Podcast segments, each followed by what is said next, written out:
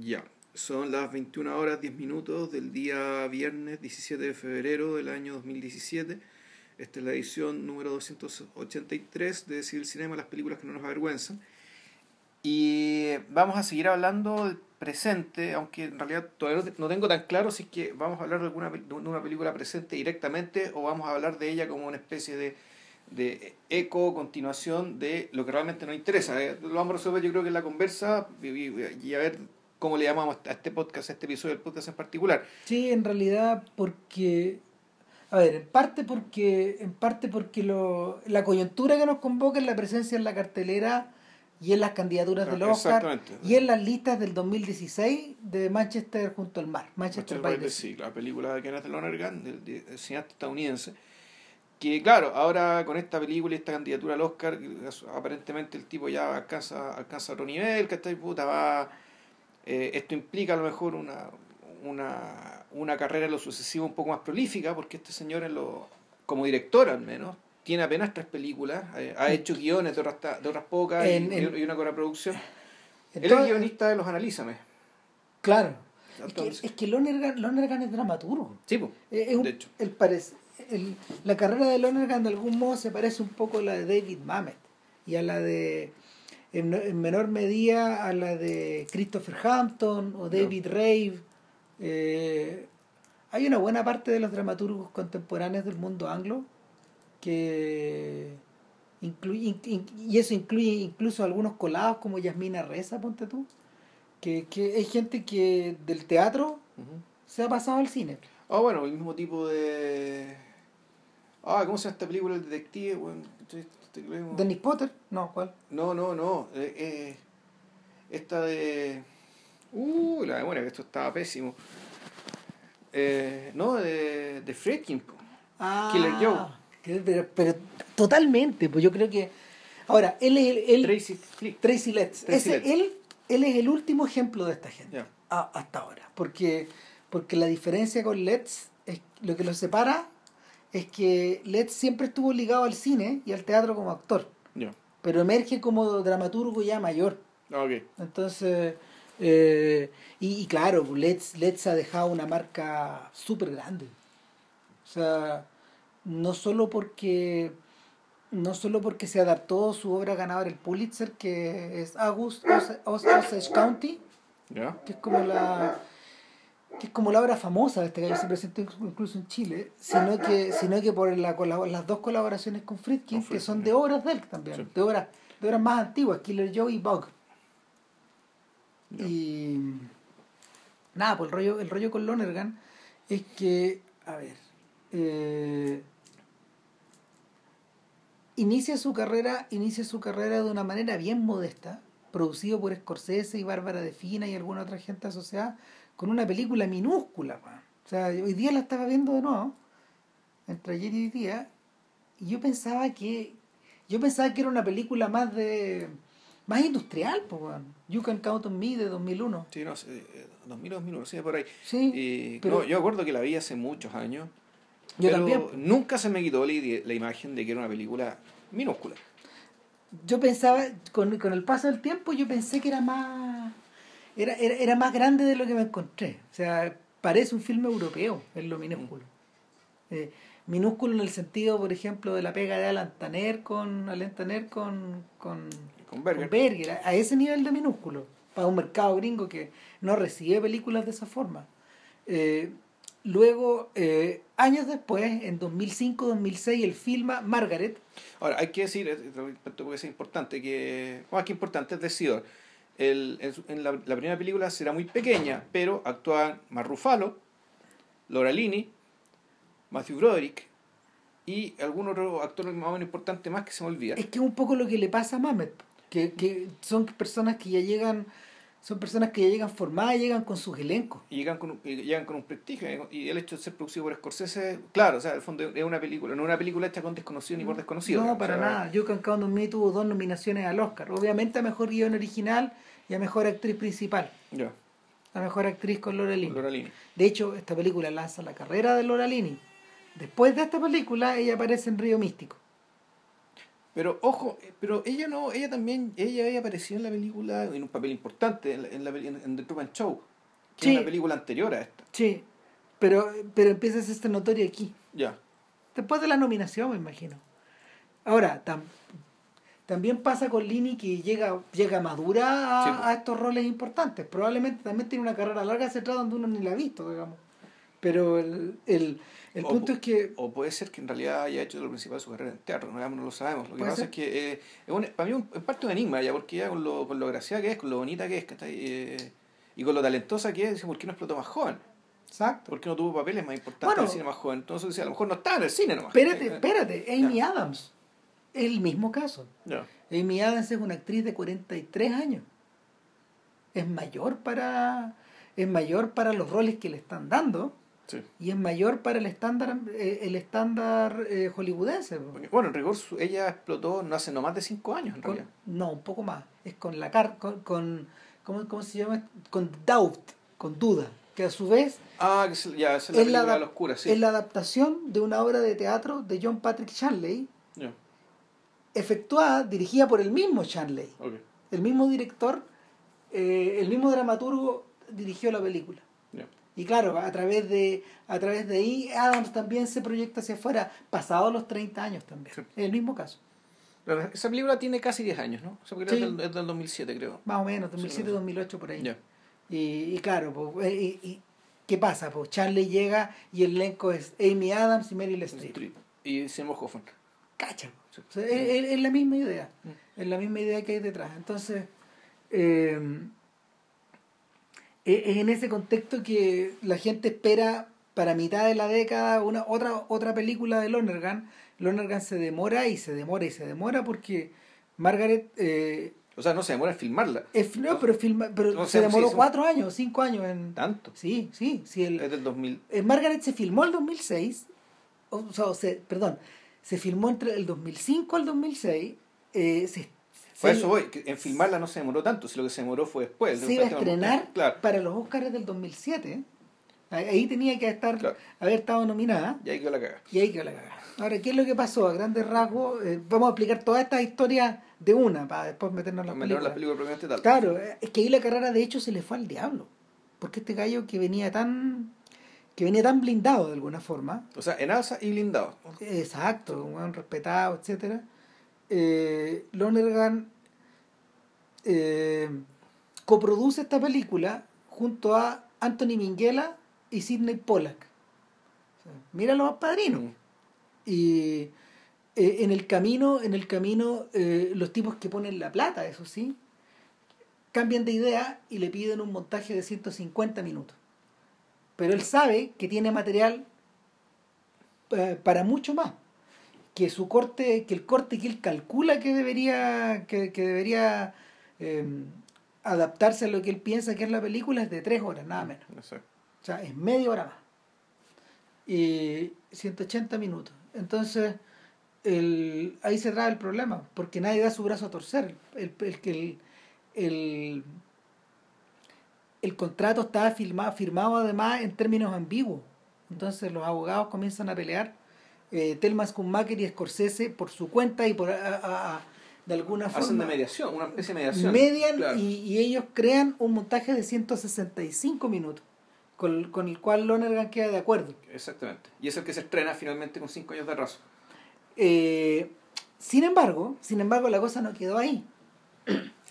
Eh, entre medio se murió Pollack y después se murió Minghella. Y ahí, y ahí es donde se, ahí es donde este gallo queda en pelota, nadie lo defiende.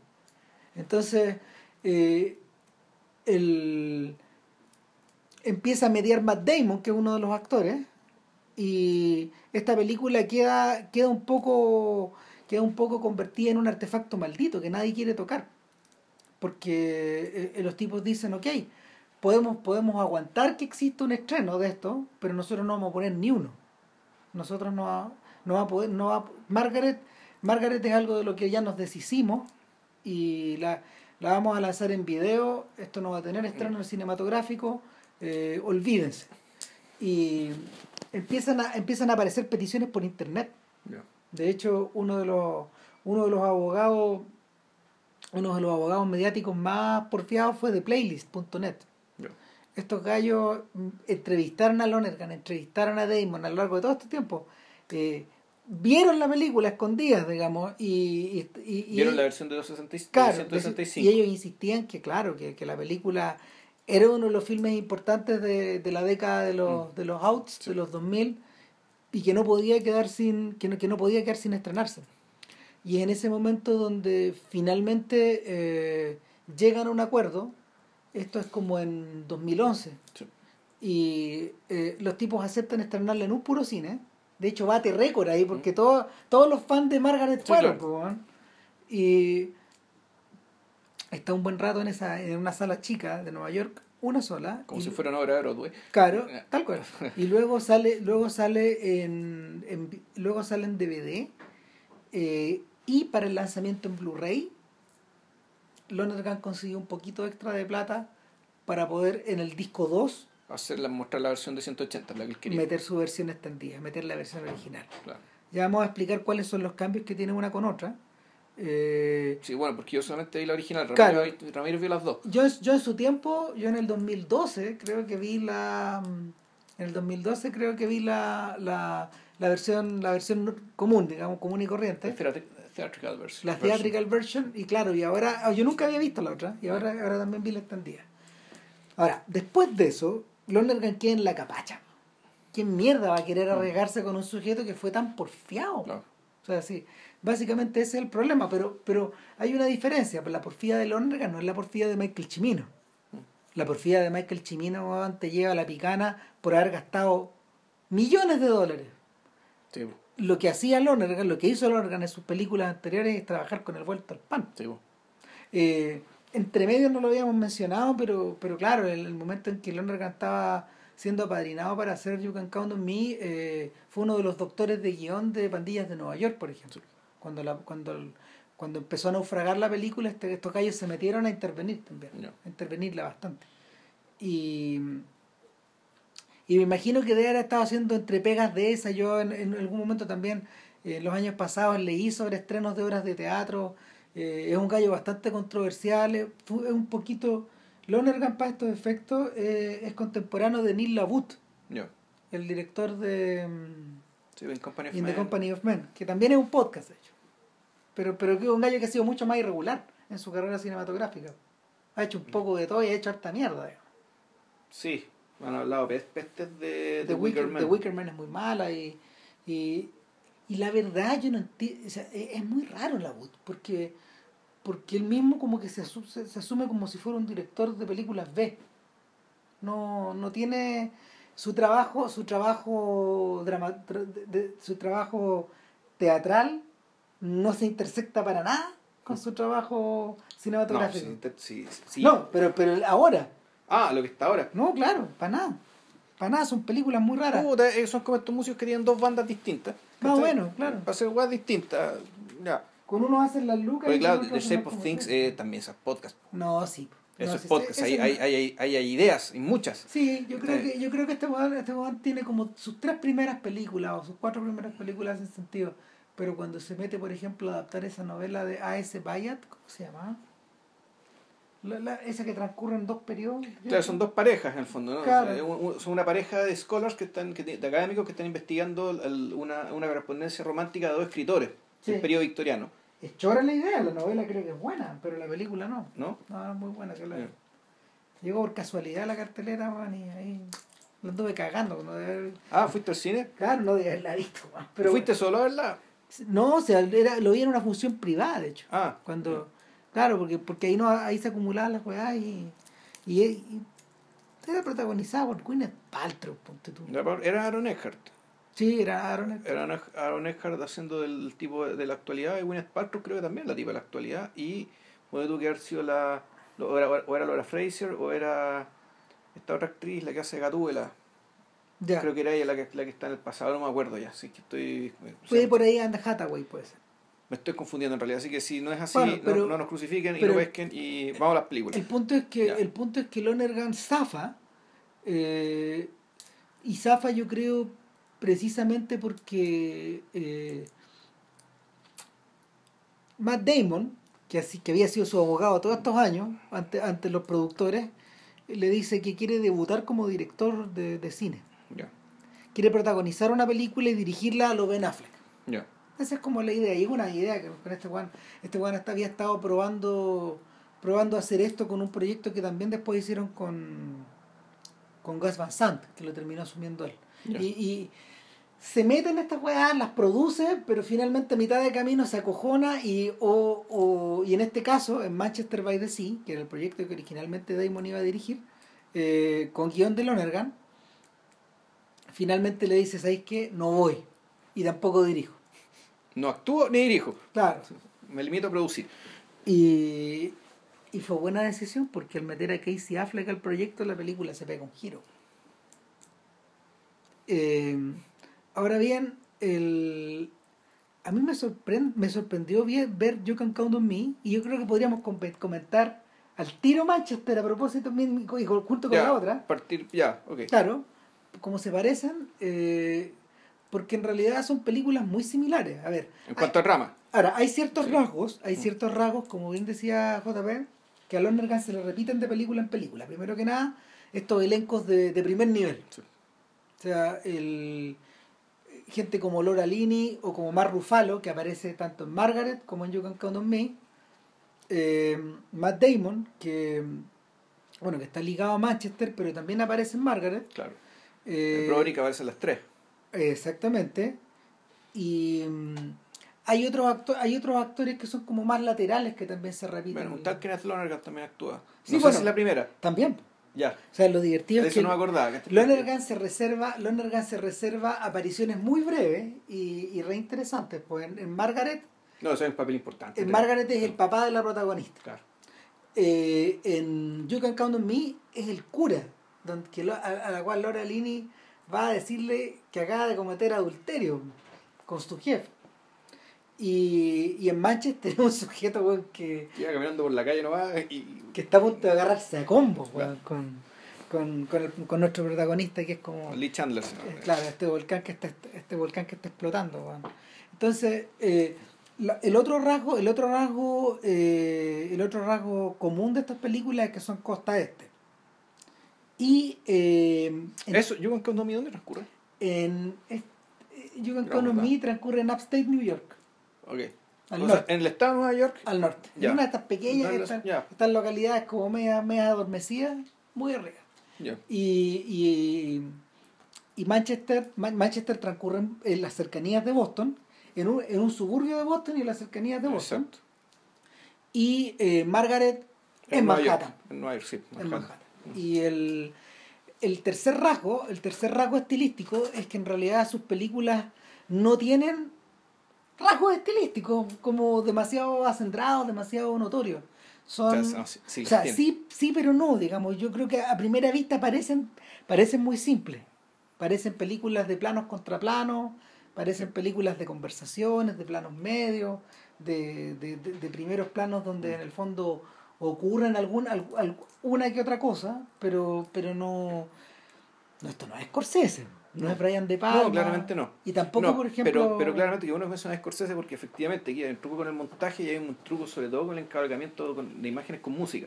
Claro. Donde en Margaret es muy notorio porque ahí, bueno, voy a explicar por qué es tan importante, particularmente en Margaret es tan importante. Ahora, eh, y, y, y el último rasgo, el último rasgo va a, a- a tomar en cuenta es el uso de la música precisamente.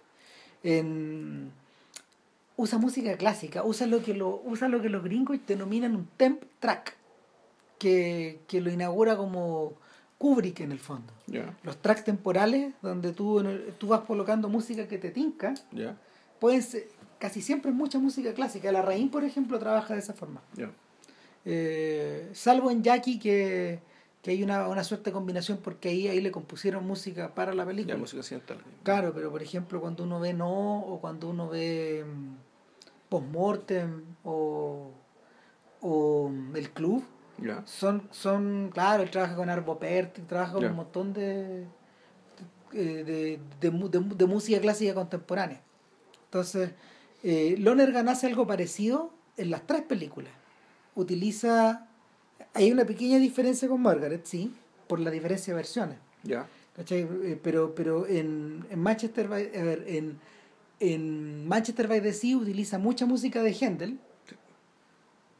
En, en You Can Count on Me utiliza eh, utiliza el primer movimiento de la de la partita para violonchelo. No, no, de la no no no no, No, no, sonata. de la sonata, pero de la sonata para cello y, y un par de cositas más. Ya. Hay un, un coral de La Pasión según San Mateo, que es con, con el que la película va y vuelve, va y vuelve. Y eh, también usa música country de Steve Earle, pero bueno, eso, eso es parte como del, del, del Es más espacio. ligérico. Claro, y, y, el, y en Margaret, en Margaret utiliza una, una gama súper grande. A ver, en la versión corta, en la versión corta, por ejemplo, no aparecen, no aparece tan, no aparecen las tantas referencias como música operática. Ya. ¿cachai? Eh, el- la referencia al- está la referencia a los cuentos de Hoffman, a Verdi, a A- Wagner, a Bellini. a. Pero, pero hay, hay mucha otra música incidental que está utilizada como en unas transiciones que, que no aparece. Sin embargo, sí está presente la música para guitarra, el recuerdo de la Alhambra, Sí, con el que ta- la película parte es- y exacto, y termina. targa creo también estará juez. Y tal. Sí, sí, y el y lo, lo interesante es que lo interesante es que no, no es obtrusivo para los efectos de él. A ratos pienso, a ratos pienso que, que Lonergan utiliza esta música de la misma forma que los dramaturgos utilizan eh, en sus obras de teatro ciertas, ciertas partituras que son como referencias como para abrir espacios, cerrar, es como un uso medio teatral de la música. O sea, es que, el, es que- efectivamente eso es así, pero yo creo que eso está pensado eh, porque la película se trata de una de una de una persona de una persona, un adolescente que en, en el fondo hace de su propia vida un espectáculo. Claro. Y, y, y- hace de su propia vida un y las cosas que le pasan. En el fondo es, es como si ella fuera un- el público, un- eh, se, se crea situaciones, o arma situaciones, o actúa las situaciones eh, para complacer a un público que es ella misma. Claro, ya vamos a Pero- llegar, pero vamos a llegar a eso, ya vamos a llegar a eso, que es el centro de esta conversación. En el fondo que es el centro de la película, y, y esa es la. Y en el particular en Margaret, el uso de la música es, es básicamente darte la sensación de que tú estés viendo una ópera. Claro. O estés viendo un, un- un espectáculo, este espectáculo está en la cabeza que lo está protagonizando. Y eso también. es lo que los productores no entendieron, porque cuando tú cuando tú veis la versión corta, hay muchos de esos efectos que no están. que lo sacaron. Claro, Ya. que lo sacaron, que la, la normalizaron de alguna forma. Ahora, en el eh, eh, en, la- en, la- en, la- en la- en las películas laterales, la 1 y la 3, eh, la estructura es mucho más simple. O sea, en ambos casos se trata de un regreso a casa. Claro. Y el regreso a casa de un personaje masculino. Eh, al eh, y masculino y además deficitario en cierta medida o anómalo dentro, eh, dentro de cierta Claro. de cierta normalidad on Me empieza con una, con una pequeñísima introducción eh, donde nos dan a entender que eh, una pareja va manejando en la noche y por un accidente bien estúpido en la carretera provo- provocado por provocado ¿cómo se llama? por una por una mala maniobra de un auto que va adelante ellos fallecen, ellos mueren. Y, y los niños quedan los niños quedan huérfanos, una hermana mayor y un hermanito muy pequeño.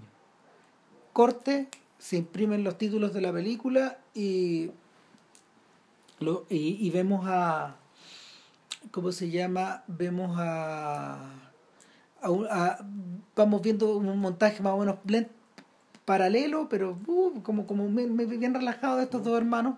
Y en el fondo Laura Lini, que, que es la hermana mayor, eh, ella, ella es madre, ella es madre soltera, trabaja en un banco y tiene una rutina en torno a su hijo chico Claro. que es uno de los hermanos Culkin. Rory Culkin, Sí. el más pequeño. Y eh, en el caso del hermano, que es Mark Ruffalo, es un sujeto que es un sujeto que, que vive. Este es el rol que da a conocer, de hecho, a Sí. Mark Ruffalo en el cine. Y, y Ruffalo eh, es, un, es un drifter, es un es five personaje. easy- es five easy pieces Sí, ¿cachai? es un personaje que va y viene, que no tiene. Claro, es como, es como Charles Tupea, Mm. el personaje de Five Easy Pieces. No tiene, no tiene casa, no tiene pareja, no, tiene, pasado tiene- ni futuro, no tiene- claro. no tiene raíces no tiene aparentemente tampoco tiene muchos intereses. Claro. Los intereses en, en- en las cosas que la vida ofrece En su tiempo, en su tiempo eh, hubo- nos faltó quien hiciera una referencia a esta característica un poco brandoesca que tiene, que tiene Rufalo. Sobre todo esta sensación de ser un tipo medio grandote, eh, pero que al mismo tiempo es, es, medio frágil. Hay una fragilidad detrás de este sujeto que, están, que, que, que, tiene una presencia tan grande en pantalla. Entonces, el, el personaje de hecho está escrito de esa forma y este sujeto eh, tiene que regresar a casa porque eh, viene de viene de mm, cómo se llama viene de estar viene de estar en una relación que se está acabando y le pide le pide plata a su polola digamos para ir donde la hermana a la que no ha visto en mucho tiempo. Después vamos a saber que, que no fue que no la ha visto en como seis o siete meses que no habían tenido noticias de él porque él había estado preso en Orlando mm. después de una después de una pelea que, hay, que se arma en un bar. Entonces es un gallo que estaba en Alaska en California etcétera. Y y el, el, el, sujeto llega y en el fondo el sujeto va a pedirle dinero a su hermana para devolverle la plata que le debe a esta otra chica. Y así se va. Y ella que lo está recibiendo con los brazos abiertos se da cuenta que este Juan se quiere ir. Y de alguna, de alguna manera las cosas se arreglan para que... a ver, la, la, los, sucesos se, los sucesos se dan para que él se, él se tenga que quedar porque la chiquilla, la chiquilla cuyos padres odian a este sujeto intenta matarse. Entonces él no se puede aparecer por un buen rato ah. en la otra ciudad. Claro. Y, y bueno, eh, no le queda, no le queda otra que quedarse en la, que quedarse en esta casa en la que no ha vivido mucho tiempo, en un pueblo, en un pueblo que se llama Scottsville, que, que no respeta para nada. Que, que Yo como tengo el, recuerdo que tengo muy vago es neblina. Había neblina, ¿no? Un poquito, sí, un poco. No es importante. No, no, no. Eh, pero lo que, lo que sí pasa es que en el fondo, no sé, por la, eh, la hermana, la hermana le, endilga, al chiquillo y le dice, bueno, como tú no estás trabajando, tú te haces cargo de él, lo vayas a buscar al colegio, lo lleváis donde los amigos, etcétera, y te relajáis acá. Pero este Juan no tiene, no tiene horarios, no tiene disciplina, no sabe cómo, eh, al principio no sabe cómo llevarse con el cabro chico, no se tiene mala onda, pero como que nunca te he visto. claro.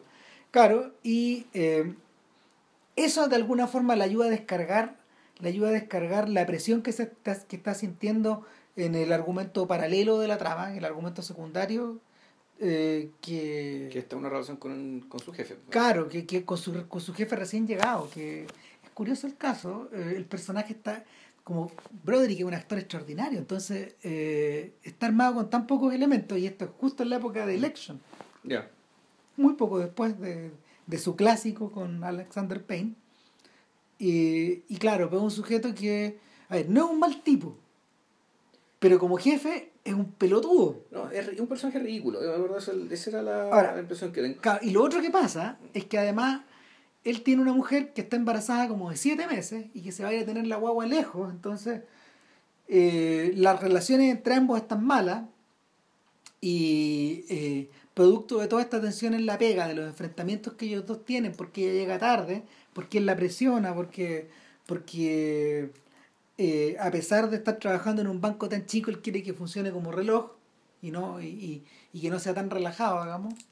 Eh, finalmente esto gatilla en que ambos tengan una relación, porque explota, explota por ahí.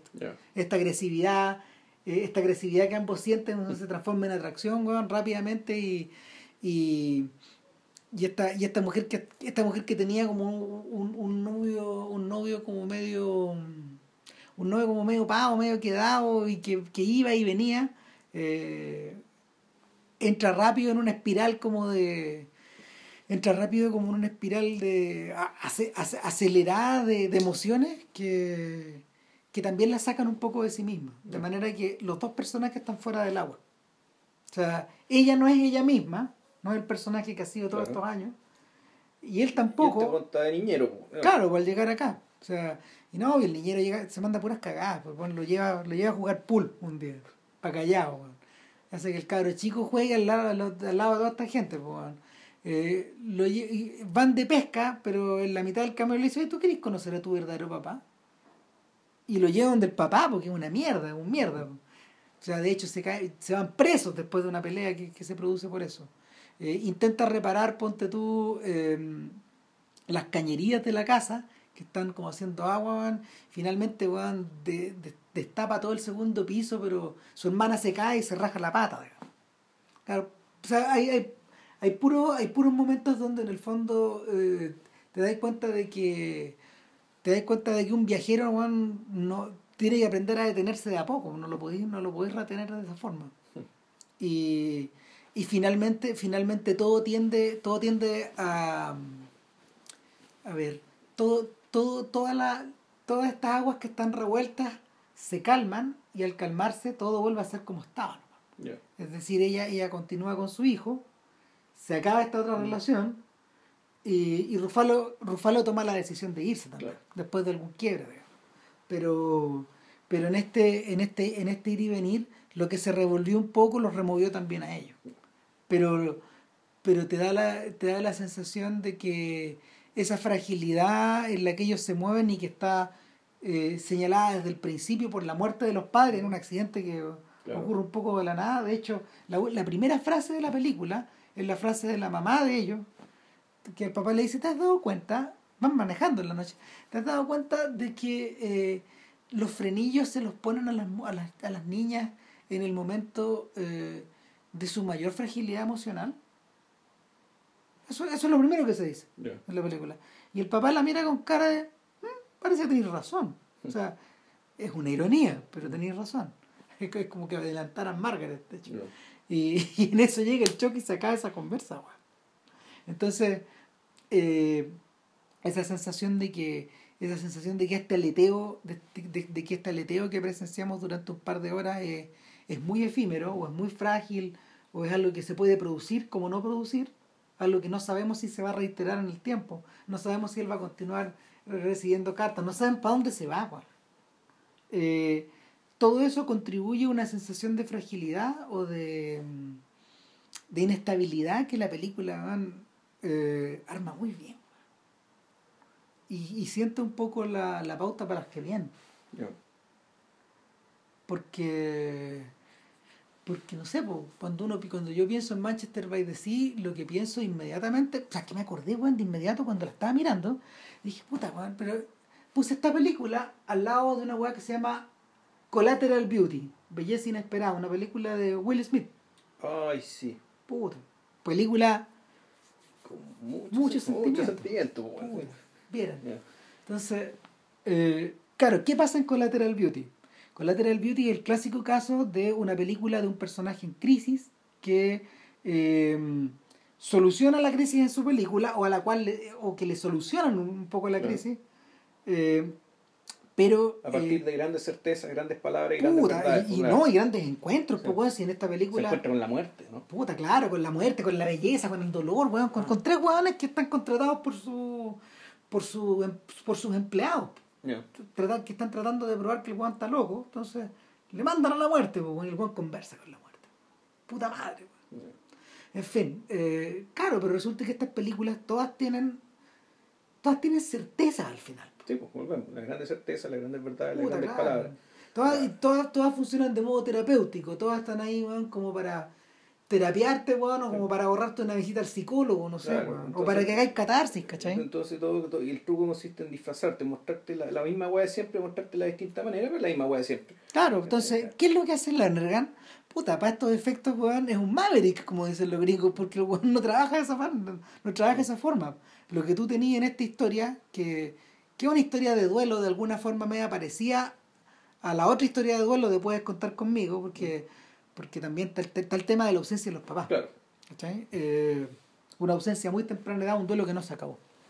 Y claro, pues esta otra, este, esta otra historia de duelo, eh, o sea, yo diría que Manchester es un filme de duelo montado sobre otro duelo. En el fondo.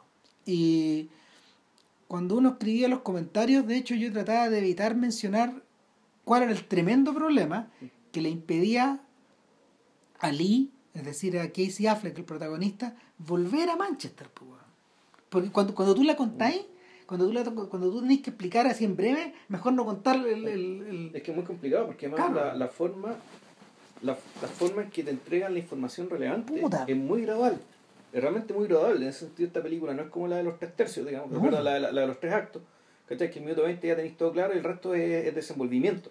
Aquí no, aquí básicamente la película empieza más o menos como en la mitad, en rigor. O sea, donde tú realmente entiendes qué es lo que pasó aquí. Claro, es, el extraño caso de la película que empieza en la mitad, así como hay películas, por ejemplo, que empiezan después de que la historia parte. ¿Cachai? Hay películas donde la historia partió años atrás, pero tú veías un pedazo nomás. El pedazo final. ¿Cachai? Eh, como al este del paraíso. Que es literalmente así. Que, que Elia Kazan le cortó las 800 páginas del libro en la mitad. Entonces toda la primera sección que tiene que. La, la sección bíblica no la filmó. Pero ahí está. Entonces, el, en este caso no, pues en este caso la historia tal como tú decís parte en la mitad. Ahora, eh, puta, el, el, el, regreso acá, el regreso acá es, motivado por algo mucho más dramático nomás. O sea, aquí a, Lee Chandler, que el personaje, un personaje te lo perfilan como un, claramente es como un, un conserje, un edificio que naturalmente aparece. de varios edificios, trabaja como en cuatro. Eh, sí, en cuatro, en cuatro edificios, en el fondo él, es el empleado de un administrador de edificios, ¿cachai? puta, que sujetos dudosos, por decirlo menos. No, claro, bueno, bueno, en un momento los gringos no pueden hacer eso, o sea, lo, lo tienen trabajando en la electricidad y en la plomería al mismo tiempo, esa va fuera de la ley. Pues. Claro. O sea, se están ahorrando un gallo. Exacto. Y claro, el punto está que es el tipo que trabaja administrando, eh, perdón, de, de, de conserje de, de, cuatro edificios, una pega para la cual tú, tú te lo perfilas, porque este tipo está sobrecalificado para esto. Sí. Parece ser un tipo que me parece más, despierto, más inteligente, digamos, que, que, que, esto. Es un tipo que no tiene interés sexual, ¿cachai? No, vive, vive en un subterráneo de una casa. De uno, de, los edificios probablemente donde, donde, donde es conserje. Eh, y es un tipo que eh, tiene, claro, tú, tú, dices de inmediato, ya, este, este, este tipo algo le pasó, ¿cachai? Porque efectivamente un tipo anormalmente abúlico. Eh, con explosiones de agresividad verbal hacia una hacia una hacia una arrendataria de un departamento o de un departamento y, y, física hacia los hombres por sin razón alguna como claro, una pelea en un bar va, un local y provoca la pelea provoca la pelea entonces tiene que hablar con alguien con alguien claro ahí lo, lo, Lonergan lo explica de una manera muy sutil eh, mm. hay una mujer que está sentada al lado de él y ella le hace señales de alguna forma como que se como, que está flirteando de alguna manera. Ella cree estar flirteando con él, con este sujeto. Este weón no la pesca, pero ni. Bien bajado. Bien bajado Pasa el rato y luego ella está al frente con otra gente y ella vuelve a mirar. ¿Mm? Pero él está mirando a este otro tipo, a un tipo que, que, a un tipo que está al otro lado de la barra y lo va a buscar. Para pegarle. Y lo muele.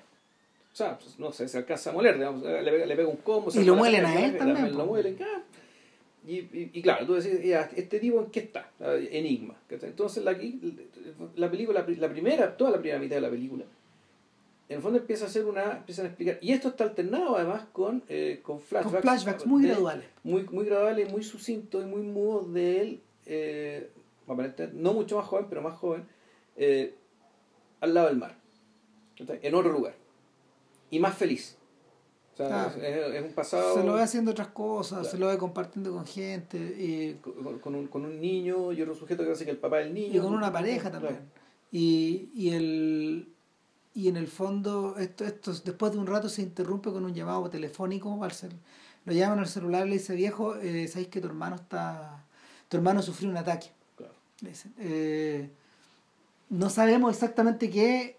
Estoy en Manchester, estamos en el hospital. Vente. ¿En cuánto rato llegáis?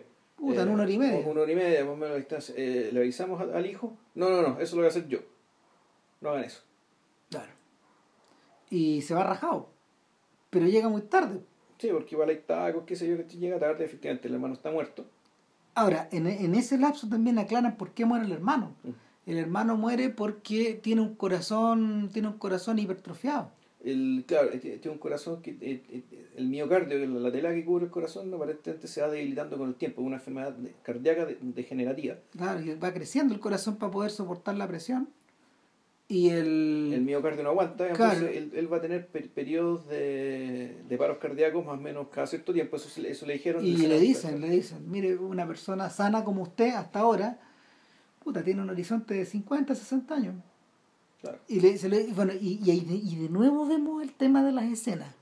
La escena no está construida, la escena no está construida como estas trágicas de, de los melodramas gringos, sino que eh, en el momento en que se dice eso, la mujer del enfermo, la cuñada de, de Lee Chandler, llega, se para y se va. weón. No, es que pasa algo más divertido. Se para y se va porque eh, este es un rasgo, este es un, es un, rasgo que, que ayuda a sostener la película y Mm. que, que ayuda a equilibrar, digamos, pues, es- escapar de, es- escapar de lo obvio, escapar de lo típico, es que el sentido del humor y la Puta, forma que tiene, y la, la forma que tiene esta familia de relacionarse entre sí. Entonces, que mezcla como entre la agresividad, las tallas, el humor negro, y en un despliegue de humor negro que se ponen se puta, el papá de repente dice mal el nombre de la doctora y tanto el hijo, eh, tanto el buen enfermo como el hermano, los protagonistas empiezan a agarrar para el huevo, ¿cachai? Claro. Y ahí la, la, la, la esposa ahí colapsa, ¿cachai? Ya No, sé que no, no, no sé cómo ustedes se toman esta weá, esto es tremendo y ustedes se están riendo, weón, sé que yo me, me paro y me voy. No, pero la weá es tan tremenda de que se para y se va del matrimonio en el fondo. O sea, eh, es que otros flashbacks te empiezan a explicar también que este, este personaje tenía alcoholismo, ¿cachai? Ella, claro. Y, y, el, y Lee Chandler, en esta escena, en esta escena del, del hospital, ya te, te queda muy claro también que ella, el, bueno, en el fondo ella también le dio la, le dio la cadena. Es decir, bueno, se fue. Bueno, que se vaya, pues, bueno, ¿cachai? ¡Chao! Chao, que se vaya, pues, ya la mierda, ¿cachai? Y, y ahí te empieza a contar, pero que, bueno, que él también está casado, que él también estuvo casado. Claro. O sea, no, ahí, vemos, ahí empezamos a ver las escenas del matrimonio. Empezar la escena del matrimonio. Él está casado con, también con una, una muchacha del pueblo, que, que interpretada por Michelle Williams, otra actriz bien importante. Claro. Eh, y, e incluso también es que todo es gradual. O sea, este- este- lo que me gusta de esta película es eso, que todo aparece gradualmente. Cuando llega a la casa, por ejemplo, eh, en esta escena, Flor, cuando presentan la familia, hay una hija que está, creo que tú, viendo tele. Claro. Después sube, ah, chuta, y hay otra hija que está haciendo otra cuestión, que está jugando a hacer, a peluquera. cosas. Claro. Y después la conversa, qué sé yo, y de repente, ¡pum! oh sorpresa, hay otra guagua más, que hay una guagua chica que es un niñito, que, que, que es un varón. Y está como en la cuna. pues. Claro. Entonces, eh, Lonergan te va entregando la información por Es gotario. muy, muy gotario y eso te lo va alargando. ¿Y sabéis qué? Mira, cuando yo vi la película, a mí me quedó la sensación de que la furia de Chandler o, la, o esta idea o, esta, mm, o este impulso que literalmente lo lleva a enterrarse en vida, porque eso está abajo un en un subterráneo. No, es un muerto. Ese weón está enterrado. Es un muerto, el bueno es Claro. un muerto. Entonces, eh, haber llegado hasta ese punto, eh, no te lo explican, no te lo explican ni a través de crisis, ni a través de ni a través de escenas más lacrimógenas, como suele ocurrir eh, en, eh, en los clásicos de Will Smith, por generalizar, digamos, pero también en muchas otras películas, eh, sin, sino que eh, lo soluciona, lo soluciona, lo, solu- lo soluciona en el fondo sin recurrir a la psicología. El otro día escuché una frase a propósito de, creo que la, parece que una frase de, parece que una frase de los infiltrados, donde dice, no, lo que pasa es que nosotros los irlandeses, como dijo el doctor Freud, los irlandeses son los somos los únicos, somos los únicos inmunes a la psicología, weón, impenetrables. Entonces te- tiendo a pensar de que Lonergan en esta ocasión evitó hacer un retrato psicológico del personaje y lo que tenéis delante es pura conducta. Eh, y, el, y a través de esa conducta y a través de esos datos vais construyendo el, el paraje mental de este personaje, pero no... Es que, es, que, es que la premisa es que esto es una. eh, eh, insisto, o sea, un, los muertos no tienen psiquis. No. Ahora, porque este, ojo, este es un muerto, no un no muerto. Exactamente. O sea, no- no, es esta palabra que nos gusta del- en el podcast. Que le sacamos, que le sacamos, que le robamos chiches, ¿cachai? Que es de puta, que efectivamente esta, de esta fuerza vital que no para, que pese a que está muerta, sin embargo, tiene una vitalidad tal que hace que no, no se detenga nunca su movimiento, digamos, y que además, en general, lo que hace es, es nutrirse de la, de la vitalidad de otros. Claro, ¿cachai? un bicho. Es un bicho que no, que no para y no para, no para. No, este sujeto es un muerto, literalmente un muerto, o eh, no, hay que llegar bien al. O, o alguien, digamos, destruido, digamos, y nos va a meter una frase de una película de Aristarain que hace la distinción entre una cosa y la otra. Eh, porque, ¿me contemos esta cuestión? pues, ¿no? Sí, pues, obvio que sí. el- cuando llega el núcleo de la película, cuando tiene que tomar la. va a leer el testamento del hermano. Claro, pasan dos cosas en Sí. el fondo, perdón. Que el. A ver, cuando, cuando, cuando este gallo ya está ahí, se encuentra con una situación dada. Está el cabro chico botado. Es un poco parecido a lo que le ocurre a los personajes Claro. de Sí. Count on Me. ¿Quién se hace cargo de estos pendejos? Aquí nadie, en Count on Me nadie lo explica. Claro. Pero, pero ¿quién se hace cargo de esta ausencia en el fondo? Fondo, y este es un cabro ya de 16 años que tiene un poco de carácter de mierda, que tiene también el mismo claro. sentido del humor, esa agresividad, entonces, entre que los buenos chocan, pero al chocar la, la, la, la arreglan al tiro, puta, porque es familia, ¿cachai? Aquí- aquí- la- No, no se, no se tienen mal, además, poco a poco te va dando la sensación de que él quería mucho a este niño.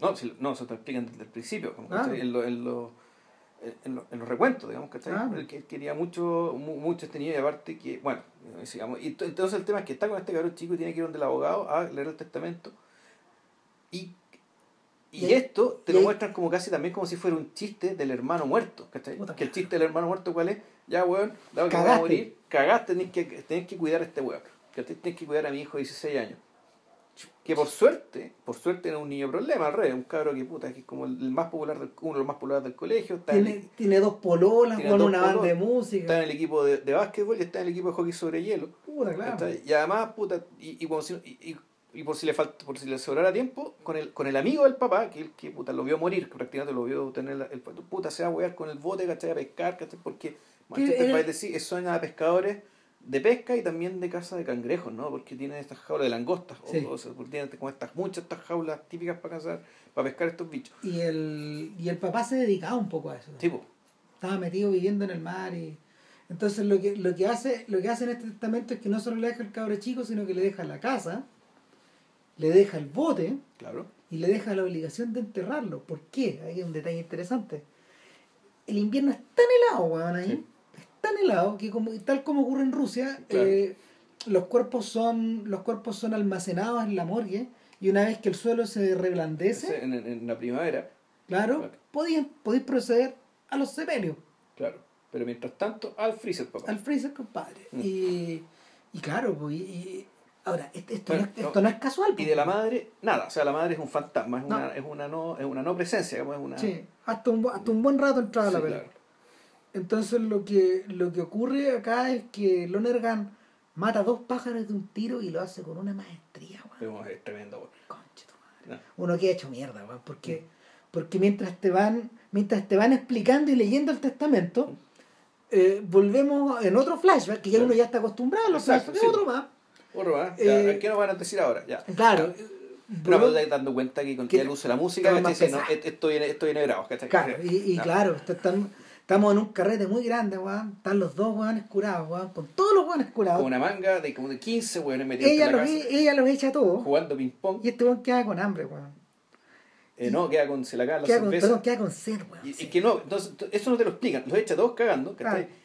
Pero con el mismo sentido del humor, ¿cachai? Puta, Entre diciéndose insultos, ¿cachai? Qué sé yo, y la mira entre cagándose la risa, ¿cachai? Pero muy enojada al mismo Claro. tiempo. Corte, Este weón va caminando a comprar, a comprar, a comprar, vas a comprar Claro. cerveza. corte de nuevo, Corte nuevo, vuelve vuelve, bueno, de la casa está en llamas, weón.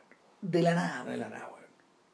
Claro, después, después nos explican que lo que pasó es que... eh, Entonces, bueno, eso te lo explica. Y esto, y tú- entonces, todo el intermedio te lo explican con una escena, eh, con que eh, con otro flashback que viene muy cerquita de este, ¿cachai? donde este weón está declarando a los pacos, ¿cachai? donde puta, porque eh, se corre el rumor, y esto es algo que también se nos había olvidado decir, que se corría el rumor de que volvió Lee Chandler cuando. puta, to- eh, bueno, eh, Puta, ¿ese Lee Chandler? Sí, este weón. este weón. este- Y, y después, no quiero que este weón entre en mi casa. Claro. o ponte eh, tú, cuando están en la. Cuando, cuando le van a decir al cabrón chico, está jugando hockey, ¿e- ¿ese Lee Chandler? Sí, pero ojo con lo que dicen porque eso que dicen es pura basura, son puras mentiras. Claro. Watch your, la- watch your, your language son, ¿cachai? Porque la veces ratos, pero en el fondo, claro. esto- O sea, ¿qué quiere decir? Este, este weón lo, lo acusaron de algo muy terrible. O se mandó una cagada mandó muy una grande. cagada ¿eh? gigantesca, ¿cachai? O mató un weón, ¿cachai? Claro. Uno, uno, se, uno se pasa muchas películas. Claro, pero al mismo tiempo los cabros chicos, los amigos del sobrino le dicen, no, pero esto es mentira. O sea, esto que dicen de él no es cierto. Claro. ¿cachai? Entonces ya, puta, ¿qué es lo tan grave que puede haber pasado o qué es lo tan grave de lo que lo acusan? Y Puta, resulta la, que la peor de las cagadas. se le quemó la casa, ¿cachai? Y se empezó a correr un rumor en el pueblo, ¿cachai? Porque los pacos lo interrogaron que de que él quemó la casa, ¿cachai? Para matar a, a toda su familia, y resulta que la esposa se salvó. Y resulta que él lo que le declara a los pacos ¿cachai? es que, puta, él... Borracho. él, puta, y jalado, ¿cachai? Y Porque, jalado, los sí. porque los tenían, están con cocaína, con marihuana y copete. El buen puta se fueron todos los hueones, ¿cachai? Quería seguir tomando cerveza, estaba despierto, ¿cachai? Ah, ya, puta, voy a comprar, pues, weón, ¿cachai? Puta, un par Pero de no quiso salir en auto. No quiso para no despertar a los cabros chicos. no, no, aparte que estaba, estaba curado, entonces ahí- era un- una responsabilidad. Entonces él dijo, no, eran 20 minutos caminando. De ida y vuelta. O sea, eran 40 en total, ¿cachai? Puta, 20 minutos caminando, como 10 cuadras, ¿cachai? nada tan cerca. Pero entonces dijo, puta, la casa está media fría, ya, weón, voy a echar más leñas a la, a la estufa, weón. A la, a la estufa leña, pues tenían otra calefacción central, pero no quería prenderla. Estaba en eso cuando cierra mal la puerta. No la cerró. No la cerró, dejó, la, dejó abierta la... Pero bueno, se acordaba, porque ella, dijo, yo iba caminando, a medio camino, puta, al, y de repente me entró la duda, ¿cerré o no cerré la weá? No, creo que la cerré, y siguió, ¿cachai? Y a, y a quién no le ha pasado que de repente, puta, cerré o cerré la puerta de la casa. ¿cachai? Dejé enchufada la, la, la plancha, weón. Claro, dejé cortar el gas, weón, ¿cachai? Claro. Típica, weón. ¿cachai? Él dijo, no, no, sí, que sí. La, el punto es que siguió, fue a la cuestión, compró, y cuando volvió, acá, después de 40 minutos la casa estaba en llamas. Y lo triste es que los nietos dormían arriba, la esposa dormía abajo, la esposa alcanzó a salir. Sabiendo que los niñitos estaban arriba. Eh, ¿Sí? No, que parece que se desmayó. Igual que se desmayó, entonces cuando llegaron los bomberos ya no había cómo subir. Se, no. derrumbó, se derrumbó el, Murieron todos. Murieron todos, exacto. Murieron los tres niñitos. Entonces, claro, eh, y ahí te explicáis ya todo. Tú, tú, tú te, ahí te queda todo claro. ¿cachai? Ah, entonces, a, part, a, a, partir de aquí, digamos que ya empieza, empieza la película. Pero yo creo que aquí sí que tiene, tiene sentido lo que dice Ramos respecto de que, claro, aquí no ya el tema no se mete con la psiquis, se mete básicamente con la traducción de un problema práctico, que es que, ¿qué hago, qué hace, qué hago con este cabrón chico? En el fondo me lo llevo a Boston a ir conmigo. Me es su primer impulso, claro. Yo no, yo no puedo estar acá, pues, No debo estar acá, no puedo estar acá. Eh, en algún momento, eh, en el funeral del hermano, ya, cuando ya han pasado varios meses de que él se tuvo que quedar, son, pasan varios meses, pasa sí. todo el invierno. Exacto. Eh, y él se tiene que quedar y de alguna manera, tal como en You Can Count on Me, aprendiendo a vivir también con sí. este otro, con este otro a lidiar con un hijo adolescente, porque Exactamente. Su, su, su, hija mayor habrá tenido 5 años. Claro, el, el, este, este cabro chico, bueno, él, él, tiene que adaptarse un poco a los ritmos del cabro chico, le conoce a las pololas, claro. va y viene, eh, lo va a dejar porque el, el, el, papá le hizo jurar que no va a manejar todos los 17 años. Exactamente, claro. que él sabía manejar, pero que no tocar el volante. Claro. Entonces, y, y, y, el, y, el, y el tío el tío es súper ordenado en eso, plata hay, para que él Claro. no, para que él no, no tenga Para que no necesidad. sea, para que no sea problema. No, y para que él no tenga, para que no tenga necesidad, para que él no tenga necesidad de trabajar, para que pare bien la casa, para que se preocupe todas las weas. Y, y una vez que se realiza el entierro, llega su mujer a la, a la ceremonia Claro. del brazo de otra persona. Y con, un- con, con hijos, sí. Claro, y no, ella tiene, ella tiene un hijo y está embarazada. Y, y tú decís, ¿cómo, cómo, ¿qué estará pasando por la mente este weón?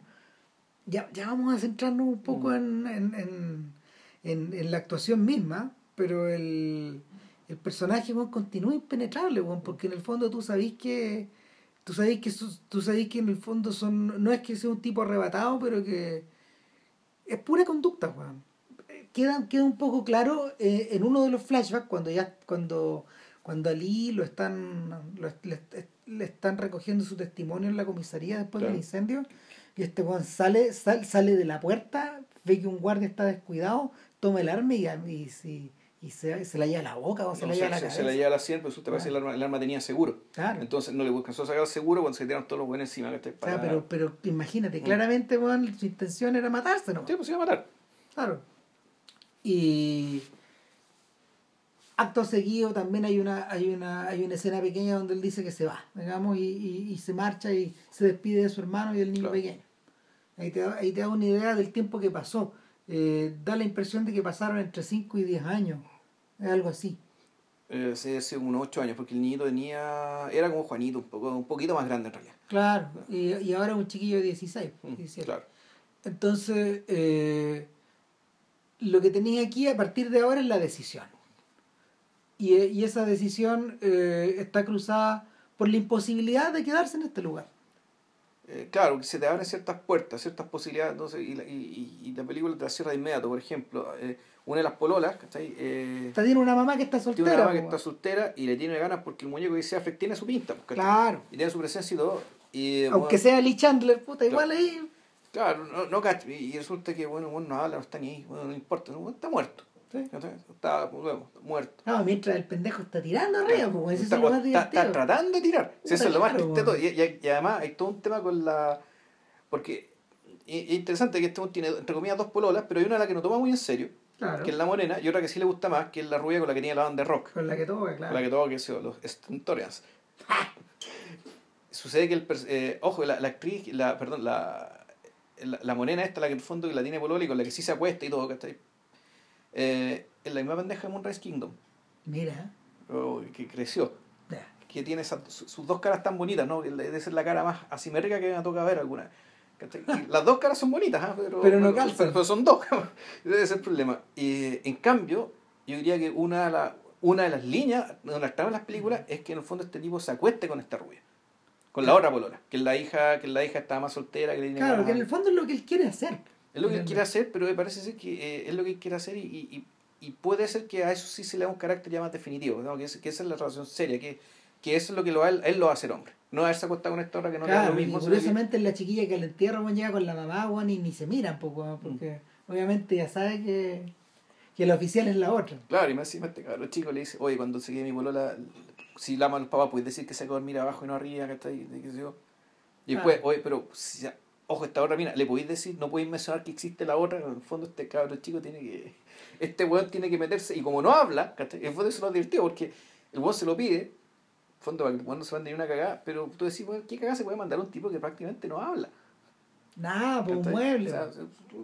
O sea, eh, es interesante que en el fondo el pareciera estar invertido el orden de las cosas. En las películas comunes y corrientes, en las películas que están centradas en, en los personajes que están en crisis, el personaje que está en crisis es el que está en movimiento, no los laterales. claro. Los laterales te ayudan a reaccionar, ¿cachai? Los secundarios. En este caso es el secundario el que está desplazándose todo el rato en, O sea, torno, a, en torno al central. En realidad todos los secundarios. Todos se desplazan. todos secundarios, en el fondo este bueno es un hoyo negro, ¿cachai? Sí. Este es un hoyo negro y que, que tiene que tiene tanta gravedad, ¿cachai? Eh, que puta que no... Que efectivamente to- todos, todos, todos lo rodean, no, no lo alcanzan a chupar, pero lo rodean y están girando alrededor de él, pero este, un- como, los, como los hoyos negros, puta, weón se traga la luz, ¿cachai? Se la traga. ¿cachai? La luz no puede salir de ahí. Claro. Y. Puta. El. Ya que contamos, contamos qué pasó, ¿cachai? me acordé de esta frase de Aristarain, cuando decía que. En, en Martinache, creo que decía. La muerte de un hijo no te mata, te destruye, que es algo peor. Eh, Ay, ay, ay. el- pero claro. Son tan, son tan categóricos. Espera, ¿sabéis que yo solía odiar Martinache? No, Pero- no, es, no pero es mala no es Martinache, mala, es mala. buena. Es buena Martinache. Es buena, no, weón. weón. Es buena, si no, no estoy puro weando, sí. De hecho, esa trilogía es podcast. Es po, podcast, sí, por dos lados. Claro, la trilogía de Un lugar en el mundo, Martinache Martinache, y Lugares y Comunes. lugares comunes. Los lugares, la trilogía de los Claro. lugares. Y, y claro, bueno, en Martinache está estas afirmaciones, lo que pasa es que son como novelas finalmente esas películas. Están como están, están ilustradas, pero son novelas. Eh, y de- claro, y después de, este- después de eso el viejo hace Roma y ya no hace más películas. Ya, Roma es buena también. es buena Roma. Eh, Bueno, pero el punto es que, claro, tú decís, este personaje está muerto. Sí, o sea, parece muerto. En realidad, este es un personaje literalmente destruido. Y creo que esta es la primera vez que me toca ver una película eh, protagonizada por un personaje de estas características. ¿cachai? Y, y que, en que la trama, y donde la trama respete tanto este principio, el principio, digamos, ¿cachai? tan atípico como bien decía Ram, ¿cachai? de que no es este personaje el que se mueve, sino que en realidad todo se mueve alrededor de él. Y cuando tiene que moverse, se mueve básicamente por fuerza mayor. Claro. Eh, fíjate que es muy parecido, es muy parecido a, al personaje de, de la caída de la casa Butcher. ¿Te acordás? ¿Ya? Que en el fondo está, eh, Poe los drena de vida. Roderick Butcher, ¿no es? ¿O no? Eh, está drenado de vida. Todo lo que está vivo es lo que está muerto en la película, lo que no está, lo que regresa en el Ujú. fondo y lo que derriba este lugar y se lo traga y lo Claro. convierte en neu- lo convierte en una estrella de neutrones, Claro, pero el punto es que en, en- en, en- en esa premisa siempre hay un espectador. Claro, un espectador que está vivo. Entonces, claro, la vida, la, eh, La vida discurre por ahí. la vida escurre por ahí y, y, y, y miramos ¿cachai? esto a partir de los ojos de la vida, digamos, ¿cachai? por decirlo Claro. de ojos vivos. O sea, eso, eso es- ese, ese principio, ese principio se respeta, se respeta incluso en tramas como la del corazón de las tinieblas o Apocalipsis ahora, finalmente, donde el coronel Kurtz, que también es el hoyo negro de esa Claro. historia, está observado a través de eh, el torrente de vía de ¿cómo se llama? el Capitán Wheeler. Claro, pero, pero esos personajes no están destruidos ni están muertos. Ellos No. básicamente eh, se cambiaron, están en otro mundo. Exactamente. O sea, en otro mundo valóricamente hablando. Por lo tanto, la puta, efectivamente, dentro de la concepción tribal que está ahí, un tipo que se va de esta tribu está muerto. Pero en rigor no está muerto. Lo que No. pasa es simplemente se cambió de tribu, por decirlo de otra manera. Sí, no, se cambió de tribu, y no solo inventó su tribu y él manda esta, esta tribu, ¿cachai? Pero una tribu que también tiene sus propios valores, sus propios intereses, su propia concepción de la vida, que lo que pasa es que no se entienden, ¿cachai? ¿no? Y no... el- y, y- en el fondo, claro, pues es una metáfora de la guerra de Vietnam de este país que fue a pelear una guerra con un pueblo que no entendía, por lo tanto no le podía ganar. ¿cachai? Eh, esto es distinto, ¿cachai? Porque básicamente este es uno de los nuestros, pues, tan occidental como nosotros, ¿cachai? Sin embargo está destruido. No muerto, sino que está destruido. En, cierto sentido, está, no está en el mundo de los muertos, sino que está en un lugar intermedio. ¿cachai? Es una especie de limbo en la Tierra, ¿cachai? Donde el, tipo, por alguna razón extraña, que es básicamente la, la adicción al, al oxígeno, la adicción a la luz del sol, o la adicción a algo, digamos, montaña no se ha matado. Fíjate que hoy día estaba viendo en, en ¿cómo se llama? Una entrevista que se- una, entrevista que Colbert le realizó a se me olvidó el nombre del escritor, pero un tipo que escribió un libro llamado Lincoln in the Bardo. Y el bardo en la el bardo en las creencias en las creencias budistas es este espacio es este espacio que no es el no es el a ver, no es el purgatorio, pero claro, es un lugar donde tú contempláis las emociones, pero contempláis tus emociones o lo que fueron, pero pero las miráis con cierta distancia, no las tocáis. Ya, pero es un espacio en vida o es un espacio supuestamente intra, perdón, un, un espacio supranatural. Antes de irse al nirvana. O sea, tú, tú supuestamente te mueres, o sea, pero tú en Claro. vida puedes llegar a ese estado o no. No, en vida no. Ok. O sea, un estado supernatural, digamos. O sea, Claro.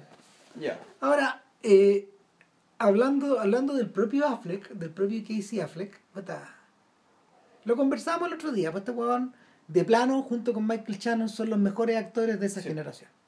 Tú, tú decís que también Rufalo, digamos, que que realmente- Pero, Ruf- Rufalo es más joven. pero ¿no? Rufalo No, es mayor. Es mayor, ya. es mayor que ellos, claro, sí. Esta gente le da de nosotros. Ya. O sea, y son tipos que giran en torno a los 40, 45 años. Sí. Y, Ahora, pero hay que decir eh, que sí, Affleck es, eh, Affleck es brillante, eh, pero en general hay que decir que su rango tampoco es tan amplio. No, pues no es tan amplio. No es tan amplio, digamos, eh, pero este, este tipo de personaje lo interpreta con una, con una maestría y con una verosimilitud que está ahí, claro, y única. Es escalofriante. O sea, el... El personaje de Robert Ford, bueno, es que es, que es un autómata, bueno. Exacto. Bueno, y el personaje de Gone Baby Gone también, pues, que es un, que es un personaje que, a ver, es un personaje que está en el mundo de los vivos, pero hay algo, hay algo de él que No, Hay un trastorno mental. Que Claro. no- hay un trastorno mental en términos de o, o es obsesión compulsión o lo que nosotros llamaríamos cuadratura. Hay, un tipo, hay una rigidez mental profunda que es imposible de resolver. que, que en el fondo es, eh, que es lo que lo condena. Y a pesar de su inteligencia, es un tipo muy, muy brillante, realmente brillante, muy hábil, muy astuto, que está streetwise, además de muy, se maneja bien en la calle. Pero claro, tiene cierto atavismo que, que se confunde con cierta, claro, con cierto conservadurismo moral, digamos, que, está- eh, que puta, lo hace, que efectivamente eh, no es, no, no es como uno podría decir, ya, puta, parecía ser un- incluso una persona programada, así como programada puede estar, no sé, por los tipos de la cientología, ¿cachai? Eh, o como Tom Cruise, digamos, ¿cachai? Pero, pero es, es otra cosa, ¿cachai? Es, pero se nota en la mirada también. ¿cachai? Este Eh, tipo tiene, al- hay algo en la mirada, ¿cachai? Que hay algo en su mirada ¿cachai? que te hace que te hace decir que este bueno vive en el mismo mundo que nosotros. ¿cachai? Pero claro, pero y se luce mucho precisamente en este tipo de papeles. Claro, porque cuando, por ejemplo, cuando él está en el registro cómico, Claro, en, en Good Will Hunting, ponte tú que era uno, de los- que uno de los los buenos de la pandilla, chicos, claro. claro, con- los hermanos chicos, eh, o cuando, o sobre todo en los Oceans, cuando, Ya, hace, sí. cuando hace pareja con el, Con este colorín. con sí. el hijo de James Caan. Ya. Y van y vienen, y van y Los vienen. gemelos, hacen- los Claro, mellizos, los puras mellizos, weas. Claro, puras, Sí. puras idioteces, claro. O cuando él oficia de director, como esta No, película. es, que, es que esa mirada que tiene, ¿cachai? para ese tipo de papeles, ¿cachai? Puta, le queda muy bien hacer de tonto. O sea, como buen tonto. Sí, ¿cachai? Entonces hay, hay algo en la mirada fija. Pero a mí lo que me llamó la atención de la actuación de aquí es más bien la actuación corporal. exacto. ¿cachai? El tema de cómo poner el cuerpo, cómo mueve los hombros, ¿cachai? Y ahí me acordé de inmediato que una película que en fondo también está emparejada con esta en términos de trama, que es la, la película de los Dardenne, El Hijo. Puta, todo el rato. O sea, eh, este, lo que pasa es que, eh, a ver, en el caso del hijo, los Dardenne solucionaban el problema poniendo obstáculos frente al, al plano. Ya. ¿Cachai? ¿Qué pasaba? ¿Te, te acordás que en el hijo, en el hijo, eh, ¿cómo se llama? Permanentemente, permanentemente, el hijo, no el niño, o- obvio. No, es el hijo, sí, pero Claro. la- es la de este, este, este carpintero, carpintero. este carpintero que en el fondo que subía era y parecía que toda la película, lo que recuerdo, es él moviéndose entre un pañol gigantesco. Exacto. o buscando sea, herramientas para allá, herramientas para acá, tablas para aquí, tablas para allá, y donde y siempre y- filmándolo de espalda. la cámara lo sigue de espalda y bloquea un tercio del cuadro. Exacto. permanentemente. Entonces, ese bloqueo, ese- esa, esa obstrucción o esa oclusión, este, este, esta suerte de, de trampa física que hay para poder, para poder llegar a él, para poder mirarlo de frente, Ujú. es lo que te lo niegan permanentemente los Darden. Eso, eso, esos tocayos lo deben haber descubierto en Rosetta, yo creo. Esa, esa, forma como de situar al personaje en el plano. Ahora, ¿qué Es que, es que yo creo que no es que te lo nieguen, o sea, eh, en realidad, la porque esta película también es de un tipo, eh, al igual ¿cachai? que, eh, que, que la película esta de la de la de Gone Baby Gone, digamos, ¿cachai? El, el que es importante el tipo actúe de espalda, yo creo, porque básicamente detrás del movimiento de espalda, el más que el rostro, ¿cachai? el movimiento de espalda, este, este cuerpo programado, ¿cachai? el fondo del movimiento Claro. del cuerpo, esto de espalda es el que te da cuenta de eh, también pues, de una rigidez moral que en este caso uno lo entendía más bien virtuosa, entre comillas virtuosa porque le destruye el matrimonio también. Sí. ¿cachai? Eh, pero Ah. claro, el, el, hecho, el, el rostro, el rostro cambia, ¿cachai? El fondo, el- preso- ¿Qué apuesta a mostrarte la espalda? Porque el fondo del movimiento del cuerpo, ¿cachai? Te- y el te bloque, ¿cachai? Fondo es, además es, esta, es el montaña, bloque, ¿cachai? esta montaña de personas. Sí, este eso bloque, y como bloque es un bloque impenetrable, ¿cachai? Cuando, cuando llega la escena de acción, de hecho, hacia el final, en el hijo, te das cuenta de que este weón es de cemento, Sí. básicamente. Es de cemento, está hecho de roble, weón. Ujú. No sé, es impenetrable, ¿no? No te lo podías echar, weón, ni con un hachazo. Claro. Con uno no. Entonces, lo que la, la, la, la rigidez o la determinación moral de esta persona, ¿cachai? que toma una decisión muy extrema, ¿cachai? que lo vamos a hablar acá, eh, claro, tiene un correlato, tiene este correlato físico, digamos, ¿cachai? pero la forma de mostrarlo más que con el rostro, insisto, digamos, es- es- de, ahí, de ahí es tan importante que se te muestre la espalda. Claro, y en el Y además la espalda, y, y la espalda mostrándote también con este overol o con esta jardinera donde están las herramientas, en el fondo es el porque tenemos un carpintero, además, ¿no? Sí, ca- sí. Era un carpintero, un maestro carpintero, y en esta cultura los maestros los aprendices. El, así, ¿cachai?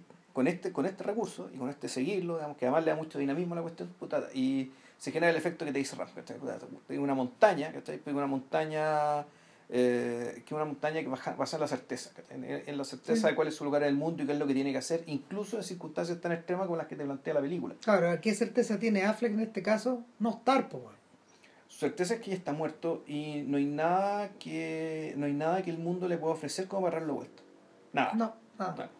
Eh, y ahí es donde Lonergan juega con nuestras expectativas, porque estamos tan programados para Para que en las películas haya algo. Claro, para que pase algo. O sea, y volviendo, volviendo, volviendo a nuestro gran ejemplo, Guillermo Smith, ¿Ya? ¿cachai? Volviendo a Will Smith, eh, en la mejor película que tiene de estas donde él sufre, weón, que, que The Pursuit from, of Happiness. Happiness con Y, eh, en Pursuit of Happiness, el- lo, lo que la certeza del personaje que tiene que sobrevivir, que está viviendo en los albergues con su hijo, que lo pierde todo y que se la juega por convertirse en un broker, etcétera y se mete a una escuela, entra, entra por el camino largo al mundo de las finanzas, eh, basado en una historia real, de hecho, buena película, ojo, buena película. El, el punto es que esa es una película donde el espectador sabe que esta voluntad lo puede todo Claro. y de que eh, pese a todo lo que se sufre mirándola, hay alguna recompensa al final. Alguien gana en este juego de Metrópolis. Mm. ¿cachai? La- las No, no, o sea, siempre gana alguien. El tema es Claro. que lo gana alguien que lo merece. Claro, las fichitas que vaya acumulando en el camino te sirven para hacer caja al final. Lo que ocurre en Manchester es que constantemente eh, Lonergan juega a mostrarnos algunas de esas fichitas, como tú bien decías hace un ratito. Luego Eh, después aparece la mamá. Aparece la mamá del cabro chico como una opción para que este cabro se pueda, porque está viendo por ahí cerca, entonces, puta, este, este cabro chico se puede quedar con la mamá, no, este y, se puede ir a Boston. y ella lo llama y hay buenas intenciones, este weón no quiere ir a dejarlo, pero al final... Porque él tiene recuerdo cuando era alcohólica, ¿cachai? Claro, este weón le dice, chico, yo te dejo en la puerta, yo no entro. ¿No quieres comer? No. Eh, y, y nada, pues, el, pero resulta que el, el encuentro con su hijo es tan fuerte que la mamá no puede soportarlo. pues. No, es- es- pero lo- lo- el, Y Broderick, weón, que es la que hace en su tercer papel con, Claro. con Lonergan, el marido. es el que hace del marido, claro, él, él le manda un mail largo. Mm. Él le dice, pucha, mira, me gustaría que en el futuro eh, las visitas que hagas a tu madre sean filtradas por mí, porque esto le pegó muy fuerte. Sí, pero en el fondo, claro. El, Claro. el- Es la culpa y un montón de weá. No, yo, yo diría por otro lado. Ahí en realidad lo que hacen aquí es le tiran la cadena a la mamá porque en el fondo se pasó de una adicción a otra. Claro, es la adicción a la religión. La adicción a la religión y en el fondo la dependencia, de- la dependencia mental de. Entonces ya e- e- esa madre sigue siendo una persona impedida, solamente que ahora tiene, le aparece la normalidad, está bien vestida, bien peinada, una casa bonita. eh, pero es, eh, Es lo mismo. es lo mismo. Está borracha, mismo. eh, está, está, está, está, está- intoxicada con otra cosa. es que exactamente, está, in- está intoxicada de dependencia. Claro. Entonces, se, se corta rápidamente se esa- corta esta posibilidad. Claro. Y, y la película como que, claro, efectivamente las decisiones empiezan... El, el momento en que este tipo de- decide, que dice que ya eh, por un, por un tema de montaje muy... ¿Cuál es, es que, ¿Sabes que ya no me acuerdo? ¿Cuál es el hecho? Hay un hecho puntual ante el cual el, el personaje reacciona y dice, ¿sabes qué? Vendamos estas escopetas de mierda, ¿cachai? Arregl- Arreglemos el motor de tu barco. El barco de tu papá, bueno, ¿cachai? Y con este barco, puta, gasta gana plata y no vender. Porque la idea era vender el barco y se Boston todo. Y este cabrón chico no quería. No, y además mantener una de esas weas es carísimo. Es carísimo. Es a mantener. Tenéis que trabajar en, el, en la Claro, para mantenerlo. o sea, eh, la mantención implica tenerlo arreglado, que la cuestión funcione y además el hecho de estar estacionado ahí, el espacio que ocupa en el, el embarcadero. Todo es Eso costo. cuesta, todos esos costos, todas esas plata. Este es arrendar otra casa. Entonces, Claro. este no muerto, perdón, este muerto. En el fondo todo lo que lo mueve, lo que lo mueve son precisamente resolver ese tipo de problemas. O sea, yo creo, yo creo que, yo creo que lo que lo que lo despierta de alguna forma es precisamente darse cuenta, porque hay un, hay un momento de quiebra entre los dos. Sí. Eh, lo que lo despierta es darse cuenta de que en realidad el chiquillo tiene cosas por las cuales vivir, Sí. por las cuales vivir ahí. Sí. Eh, ¿A qué me refiero? Eh, el momento en que nos damos cuenta de que Affleck ya no tiene, de que Lee Chandler Ya no tiene nada que hacer ahí, en un momento, en un encuentro furtivo con su ex mujer. Sí. Y vuelvo a repetir la idea, esta es la clase de escena donde la gente en las películas normales, normales entre Sí. comillas, se reencuentra. Sí. ¿Qué es lo que tenemos acá? Una, una mujer que, o sea, está muy bien hecho eso. Eh, eh, eh, empiezan a hablar, los dos se atropellan, ella se atropella más que él, ella se pone a llorar y le dice, déjame explicarte, déjame explicarte, no, me tengo que ir, le dice él. O sea, eh, en, ninguno está siendo un cretino con el otro, sin embargo la herida es tan grande que no lo podéis curar con nada. No, o sea, lo, lo que pasa es que cuando quedó la cagada y cuando murieron los niños, ¿cachai? Y, y, y la, la mujer se, entre comillas, se recupera el shock y le echó la culpa a todo a este weón. Entonces, ella quedó con la culpa, ¿cachai? De haberle dicho esas cosas, ¿cachai? de haberlo tratado como un criminal. De haberlo, claro, en fondo de, de, de dolo, prácticamente, ¿cachai? De, de que, de, que toda la culpa fuera de él. No, y finalmente me da, a, a ti- a ti te da la sensación de que, de que la fama de Lee Chandler en, en Manchester es a causa de esa... Sobre todo, claro, y sobre todo aparte de las mujeres. Claro, es a causa, es a causa de ese escándalo eh, donde ella jugó un papel.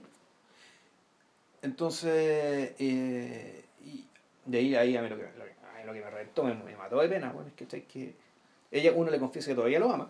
Claro, pues lo quiere, pues, sí. Son, son- e- evidentemente hay sentimientos ahí, pues. No, y lo otro es que precisamente lo quiere tanto y lo conoce tanto, ¿cachai? que ella sabe que el tipo está muerto. Y es Exacto. cosa de tiempo ¿cachai? que culmine que esto efectivamente ya. Que la se muerte, muera, que la muerte Que la muerte alcanza el cuerpo, digamos. Exacto. Y eh, el, ella es la única persona, de hecho, que en la película se da cuenta de eso. Sí. No entiende el sobrino, que está ahí. No, no, no, o sea, el, el niño, no- el niño no tiene por qué entenderlo porque el niño está en otras cosas. Y yo creo que, mira, el otro día estaba conversando con alguien que me, me decía, "Ta, yo no entiendo por qué sale tanto el cabro chico. ¿Por qué tanto él? ¿Cachai? Puta, porque, bueno, ya está bien, si está bien la polola, está bien aquí, está bien allá. No, pues, si esa, esa es la idea, si, eh, eso se explica, eso se explica en la última escena, de hecho. Entonces, el, uno, de, uno de los, o sea, eh, convencido él de que, de, convencido él de que no hay vuelta por un lado, él revierte hacia, su- revierte hacia el amigo, al amigo de su, Claro. de su hermano. Y, y va y frontalmente le dice, ¿sabéis, man? Eh, esto es lo que está sobre la mesa. eh, yo no me puedo quedar acá. Eh, sí me puedo conseguir una pega en una ciudad cerca para estar para, para, Para estar- venir de cuando claro no y para, para, Para monitorear para monitorear al cabro chico en lo que tú necesites pero vaya a tener que vaya a tener que tú ponerte vaya a tener que tú poner el pecho entonces le dice y, y voy a vamos a vender la casa Se la vamos a arrendar primero. exacto No, se la va a arrendar para que ahí tengan plata, modo que claro, no hay Claro. problema de plata ahí. Claro, pero, pero tú te vas a tener que hacer cargo del bote y del chico. Mm. Y, y el amigo que en el fondo es como el hermano de Es ellos. como un hermano de ellos, sí, por el fondo Ah. un hermano, es un hermano. Claro, Pero- entonces, es- es- y, que, y, que, y que interesante, ha adoptado una posición muy, muy secundaria en la película. Uno piensa que va a ser más importante y no, pues él, él en el fondo deja que todo suceda. Claro. ¿cachai? Eh, él, es el, él es el que sale para adelante. Y una, una vez decidido eso, ya eh, la película queda un poco flotando en el limbo. Entonces, en esta última escena, donde eh, después del entierro del hermano, de- después ya no de, no de la ceremonia, sino del entierro Del mismo, entierro mismo, de la, Claro. de la sepultura. eh, los vemos caminando, los vemos caminando a los dos como por una ladera, como por la ladera de un cerro, van subiendo un cerro. Y, y llega una escena similar a la despedida de los hermanos en You Can Count on Me. Ya. Es la misma idea. Es decir, lo que tú tenías es un escenario de fragilidad donde no sabéis para dónde va a ir la cosa. Estos personajes flotan, sus vidas se van a, Sí. sus vidas van a diverger después de este momento, de- después de estos meses de haber estado juntos. Y, y, y este mundo, mm, ¿cómo se llama? Este mundo medio diáfano de la Sí. película finalmente se disuelve. Se disuelve, y, pero te queda la duda, ¿cachai? También Claro. te queda la duda respecto, no, ¿sabéis que se van a separar? No te queda muy claro, ¿cachai? Eh, ¿Qué va a pasar con, con Lee Chandler? No, po. Si es que el tipo se va a matar, o si al revés, va a decir volvió al mundo de los vivos, en el fondo la cuestión queda en suspenso. Sí, O va a quedar igual. o tal vez quede igual si el yo creo que lo más brillante de la película eh, respecto de su puesta en escena es que eh, en ese en, en- en el intento de eh, a ver es un intento bien declarado por parte de Lonergan de, de- de apartarse de, este- de estos clichés y de, de- de alguna forma acercar su película a las incertezas de la vida Sí. Claro. a las incertezas de la vida, a las fugacidades, a, las, a los equívocos, a las grandes cagadas. que- que- Acá estos personajes no hacen todo bien, se mandan hartas cagadas. Sí. O sea, eh, hay momentos donde los buenos no tienen nada que decirse tampoco. Y no, no todo hace sentido. Entonces, todo eso parece, todo eso que, que, que parece desordenado en la película finalmente, y esta es la vuelta loca, no lo está. po. El buen crearte a partir de esa incerteza. Mm. Yo creo que por eso es tan chora esta weá. Ahora, yo de verdad siento que del lote de las candidatas no he visto mejor. Esta es la mejor. De las candidatas al Oscar. Pero sí. no va a ganar. N- No, no, no, No. no, porque, o sea, mira, puta, se, se, se menciona que en el fondo Affleck sí debería, Sí, debería ganar como Oscar, mejor actor porque el esfuerzo, el esfuerzo es descomunal. Es poco común para, es poco común para las pegas hollywoodenses. Al mismo tiempo que es muy dramático por un lado, que sirve para, este- para, Sí. para obtener esta clase de premios, pero por otro lado es súper atípico. Y, y lo que ha ido ocurriendo finalmente es que lo, los colegas aparentemente están re- reaccionando están reaccionando de muy buena manera ante eso. Ahora, ¿qué pasó? No hay que- ningún buen disfrazado este año. Eh, que- no, pero, pero está Denzel Washington y, y ha ganado más tracción, la ha empezado a ganar tracción la, la pega de Washington, la doble pega de Washington, la triple pega en Fences. Fences es como la adaptación creo que de un libro, de un libro o de una obra que, que antes había sido llevada al cine. Eh, eh, Washington, que en realidad es un gallo que no dirige películas, pero que hay proyectos que le gustan, los proyectos que le gustan mucho los dirige. Entonces, él yo me acuerdo que hizo John Q, ponte tú, en algún momento, y hizo, no, no, hizo otra filme más, An- no, Anton Fisher, ese es el que hizo, Ya. en la historia de la educación de un niño. Y eh, Anton Fisher y, y ahora, hizo este, ahora hizo este. Yo creo que y una, es un proyecto chiquitísimo, lo hizo con Viola Davis. Y, y puta, en una vez a lo mejor le dan el Oscar a él por un, por, un- pero por temas políticos finalmente. Entonces, para a Trump. Probablemente, o sea, de hecho el gran protagonista del Oscar este, este año va a ser Trump. O sea, lo- lo- en realidad no Trump, sino que los discursos. Los discursos que los buenos van a decir ahí. Es que soy, o sea, básicamente es de todo el mundo puteando a Trump. Claro, non-stop. Claro. Tres horas. Claro. Bueno, ¿Quién se pega la puteada más olímpica, memorable y reproducida Claro. reproducida en YouTube? weón? claro, ahora, si tú me preguntáis cuál es la otra que me ha llamado la atención, una que no está ni de candidata. O sea, todo esto descontando silencio, ¿Ya? es la película de Tom Ford que, que, que Animal Nocturno. Sí, sí. Porque también lo interesante es que eh, Ford, tal como hace Lonergan de alguna forma acá, utiliza un género que es muy manido para comentar sobre otro. Entonces, el, es una... De lejos parece un culebrón, pero de cerca tú te das cuenta de que, de que en realidad eh, es, una, es una película donde la forma importa. ¿Cachai? Y está muy, está muy bien ejecutada. Pero nada, po, eh, dejamos, a dejamos a Margaret para el final porque en realidad... eh, Claro, esa es la película de, de las tres, claro. es la, la película verdaderamente singular sí. eh, con la historia. Y a pesar y gracias a su historia maldita, además, es Margaret. A y es singular, puta, por hartas razones. puta, claro. partida- primero dura tres horas. Dura tres horas. O sea, eh, y es una película, es una película dramática de tres horas. Esto es que los franceses hacen estas weas. Jacques Rivette hace, esta- hace estas películas gigantes o, o de Plechan, que se estira y se estira y Claro. se estira, ¿cachai? Y Pero claro, películas de terror gringas que son, su- son El Señor de los Anillos, bueno, son- tienen que ser épicas. Exactamente, películas de ese tipo. Claro, entonces, primero que nada eso. Segundo, que es una película que pareciera ser coral, pero que no lo es. No, no lo es. es decir, no lo es. hay Pero- muchos personajes que giran en torno a Margaret, Pero en, real- eh, pero en perdona, realidad- en torno a Lisa. a, a Lisa. Pero en realidad la película en realidad es sobre dos personas. Exacto. Es sobre ella y la mamá, Sí. en rigor. Es una relación de madre e hija. Eh, claro, pero en la balanza es mucho más importante, tiene mucho más pantalla, digamos, ¿cachai? lo que le pasa a la adolescente, la hija. Lo tercero que es muy singular es que en realidad es una película sobre una ciudad. Y Sí. mejor dicho, sobre un barrio, sobre el Upper West Side. Mm. Sobre el Upper West Side y lo que hay arriba en el fondo. Lo que hay para arriba, eh, puta, Washington Heights, no sé, no, no, no, no, nada que ver Washington Heights. De, arriba, de, ahí- de ahí para arriba, Harlem. Hay pedacitos de eso. ¿Cachai? Pero No, pues son más para arriba. No, porque esto es la parte que está, que desde la que El- se puede ver el Central Park. es lo que va, mira, es lo que va, es lo que va desde el Midtown como de la calle 60 hasta la 95. Es un conjunto como de treinta y tantas calles hacia arriba. Y claro, pues ese, ese, ese es el territorio, ese es el mundo de Woody Allen, el Upper East Side. El, eh, Como dice lo mismo, la- como dice esta misma, bueno, y quinto, eh, esta película es singular porque tiene una protagonista deliberadamente insoportable. Sí, claro. O sea, esta película, esta película que eh, Está construida, man. está- y para verla con pausa, es una película que sé yo, Vilchen la sufrió como si hubiera durado seis horas. es- eh, sí, yo me demoré como 6 horas en verla, dura 3, me demoré el doble, ¿cachai? Porque Claro. tenía que parar la película, comerme un chocolate, ¿cachai? Para recompensarme por haber visto, ¿cachai? Lo que estaba viendo, y no de malo, sino que la pendeja realmente No, es insoportable. Me saco el sombrero ante Ana Paquin. Porque, Sí. porque es una pega atroz.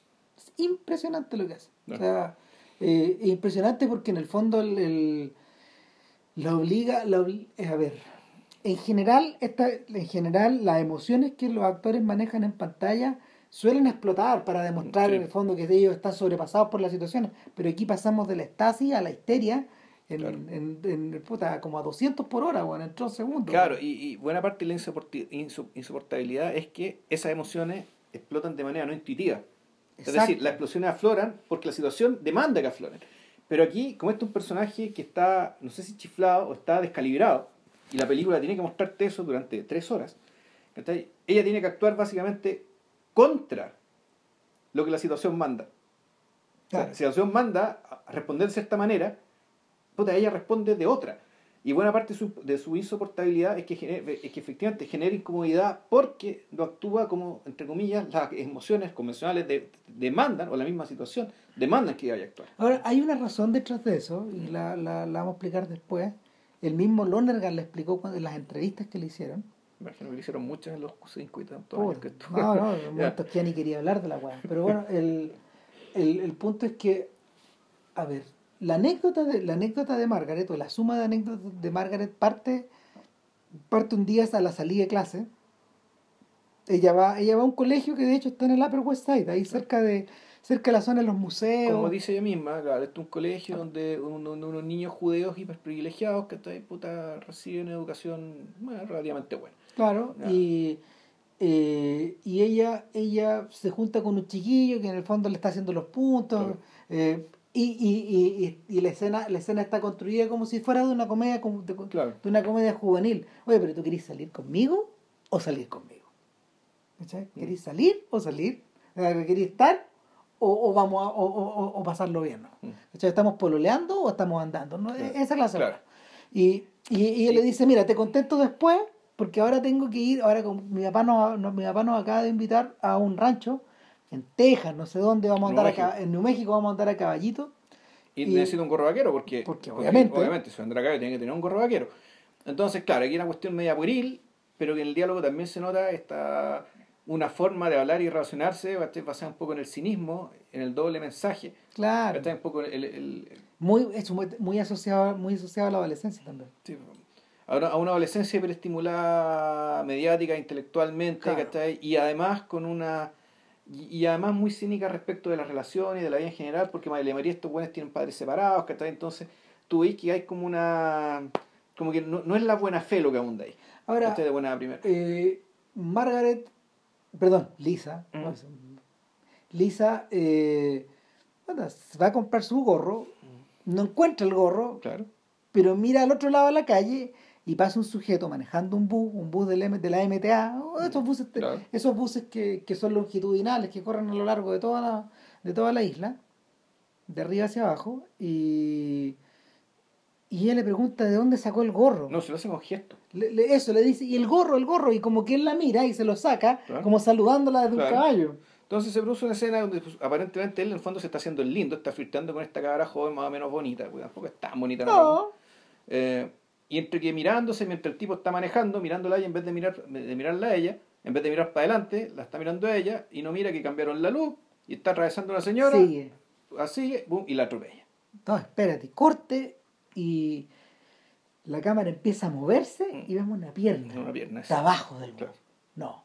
Sigue la escena y la, la, mujer está al otro lado. Claro, se le cortó la pierna. Claro, le cortó la pierna, aplastó todo y y, y Lisa, Lisa es la primera persona que está ahí a mano y de alguna manera la acompaña y se le mueren los brazos. Y, y, y, muere preguntando por una hija que se llama Lisa. Y hay como la confusión ahí y, finalmente la ambulancia no llega y la chiquilla, la chiquilla llega a su casa completamente ensangrentada, no le dice a nadie, que eh, el no decirle a nadie es algo que se repite en esta película, las cosas. Eh, a pesar de que está su hermano chico. Un hermano chico que es un mueble que está en BTL todo el día. BTL, toca la trompeta, toca el piano. Y nadie lo mueve. Bueno, y, en paralelo, creo que también ya te, explican de antes que, que ellos viven con la mamá. Claro, solo con la mamá. Solo con la mamá y la mamá es una actriz de teatro. Exactamente. Una actriz del mundo de Lonergan, en el fondo. Una persona de ese. De, de, de, de que, por lo, que de hecho, este, la actriz es la esposa de Lonergan. Y, y es la. Es la mm, es una de las actrices secundarias de You Can Count on Me. Es una de las secretarias de ahí. Claro. Entonces, el, el, el no tal, tal como había quedado con el chiquillo, prefiere no quedarse en la casa, esa misma tarde se va al cine de, alguna manera. Claro. Y luego va a buscar, se sale antes de la película porque ya no da más, y va a buscar a su mamá que está en estos tryouts, en esta, en estos periodos como de, de preview. Con una, con una, obra, cómica. Claro, una, obra nueva que, que, tiene, que, que, ha tenido buenos comentarios, pero que está recién comenzando a dar vuelta en Off-Broadway. En off Claro. Y, eh, y a, partir a partir de ahí la película empieza a abrirse y empiezan a correr varias líneas paralelas. Una, una, línea paralela es la relación de ella con su mamá. Claro.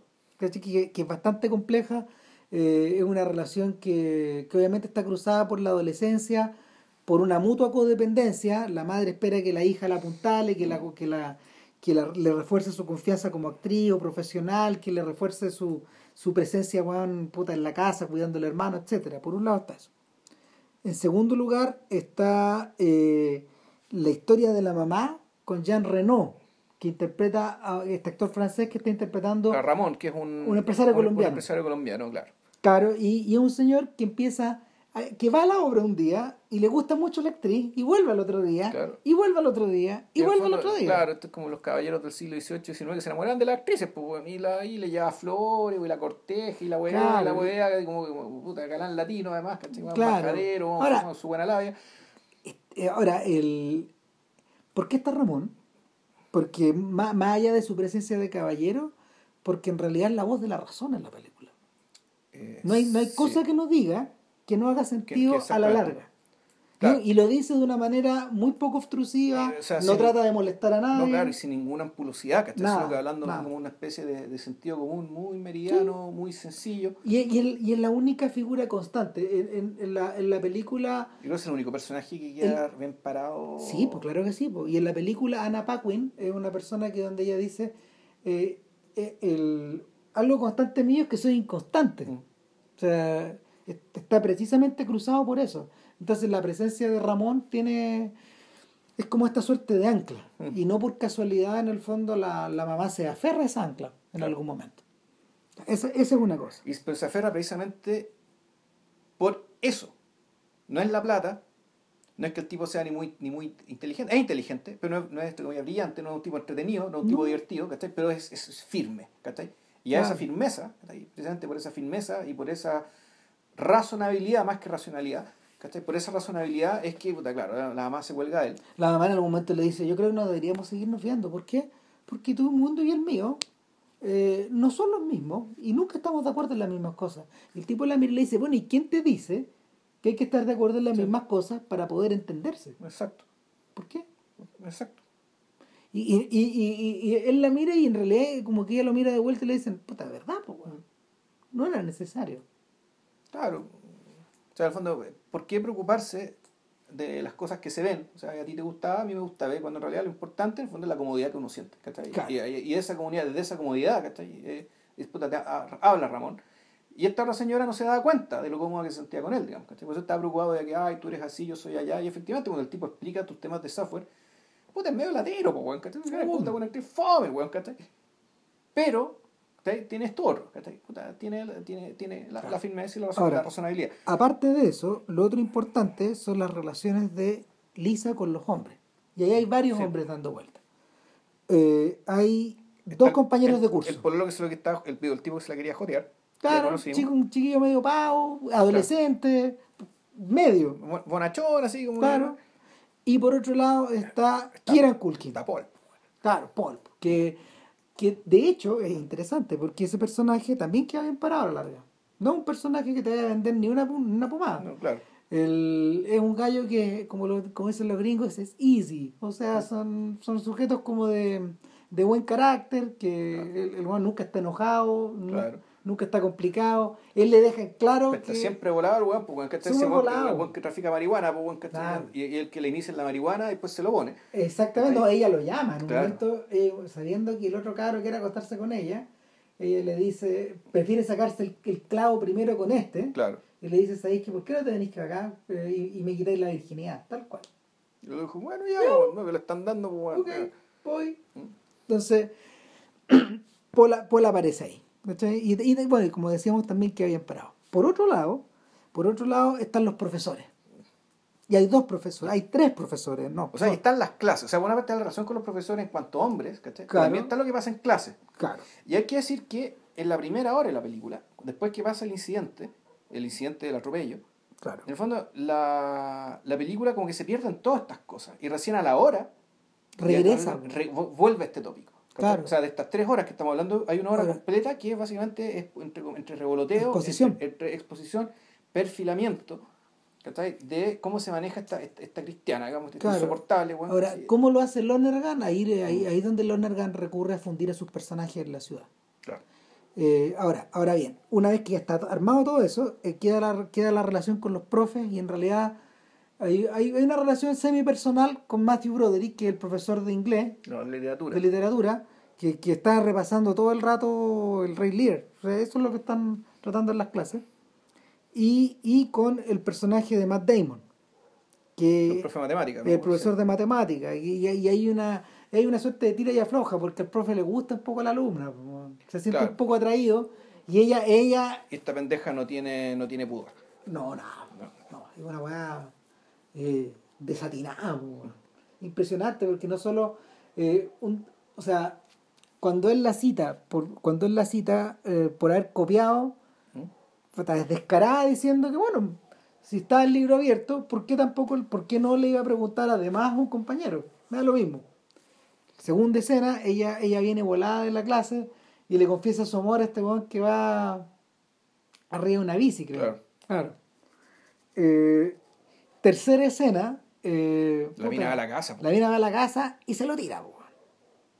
Cuarta escena, después de, después de que después de que Lisa eh, le sale positivo, le sale positivo el test de embarazo, Aborta. no- aborta, no sabemos quién es el padre. En la cuarta escena que aparece Damon, ella va y, y es, el, es el momento, es el momento de mayor crisis de la película. Ahí le, le enrostra que se abor- que abortó. Está en presencia de una com- compañera de trabajo, más de otra profe. Pero claro, la lo- profe gimnasia. Lo dice de tal manera, como que en el fondo como que se lo dice a él por una, una muestra de confianza, porque, porque puta, embarazó y qué sé yo, de modo que la, la profesora nunca sospeche Claro, que le está que diciendo. él podría ser el padre también. Claro, ahora Damon tiene cara de póker ahí. Sí, pues. Heavy. En la anterior estaba todo cagado, pero bueno. En la tercera escena anterior. Bueno, es, es la que es su cara de Matt Damon, es su cara de Jason Bourne, digamos. Sí, ¿no? en realidad, es Jason Bourne La, cara de buen programado que está ahí y ya. Claro, no. Ah. Aquí no he hecho nada. Eh, y está Matthew Broderick, que es un sujeto que, que de alguna manera sirve para enlazarse a las clases. Y en las clases hay dos clases. Está la clase de literatura y está la clase de, está la clase de debate. Claro. Que es un poco una mezcla de clase de No, pero la clase de debate es otro profe, es un, es un Son profesor dos, chiquitito. son dos profes. No hay un profesor bajito que está ahí. y- Claro, hay un profesor que es afroamericano y otro profesor que claramente es judío. Sí. Entonces, las discusiones, las discusiones obviamente tienen que ver en torno al tema de la guerra, de la guerra de Irak, de la De- posición de del Irak, gobierno. Del, del 9-11, ¿cachai? De Israel, Exacto. pues tiene una compañera que es siria, ¿cachai? Claro, que viene de la- Siria. las peleas se ponen Que bravas. no, que a la cagada, o sea, vive quedando la cagada en realidad. Claro. ¿cachai? Y, no, pero bueno, también están las clases de inglés donde está el Rey Lear, pero donde se lee el poema que le da el nombre a la película. Claro. Que es este poema de Gerald Henley, que es un poema británico, que es un poeta británico de la época victoriana. Sí, Un muy lindo poema, es bonito el poema. muy buen poema. Y, y, y el poema, en el fondo, una de las cosas a las que alude es la idea del duelo.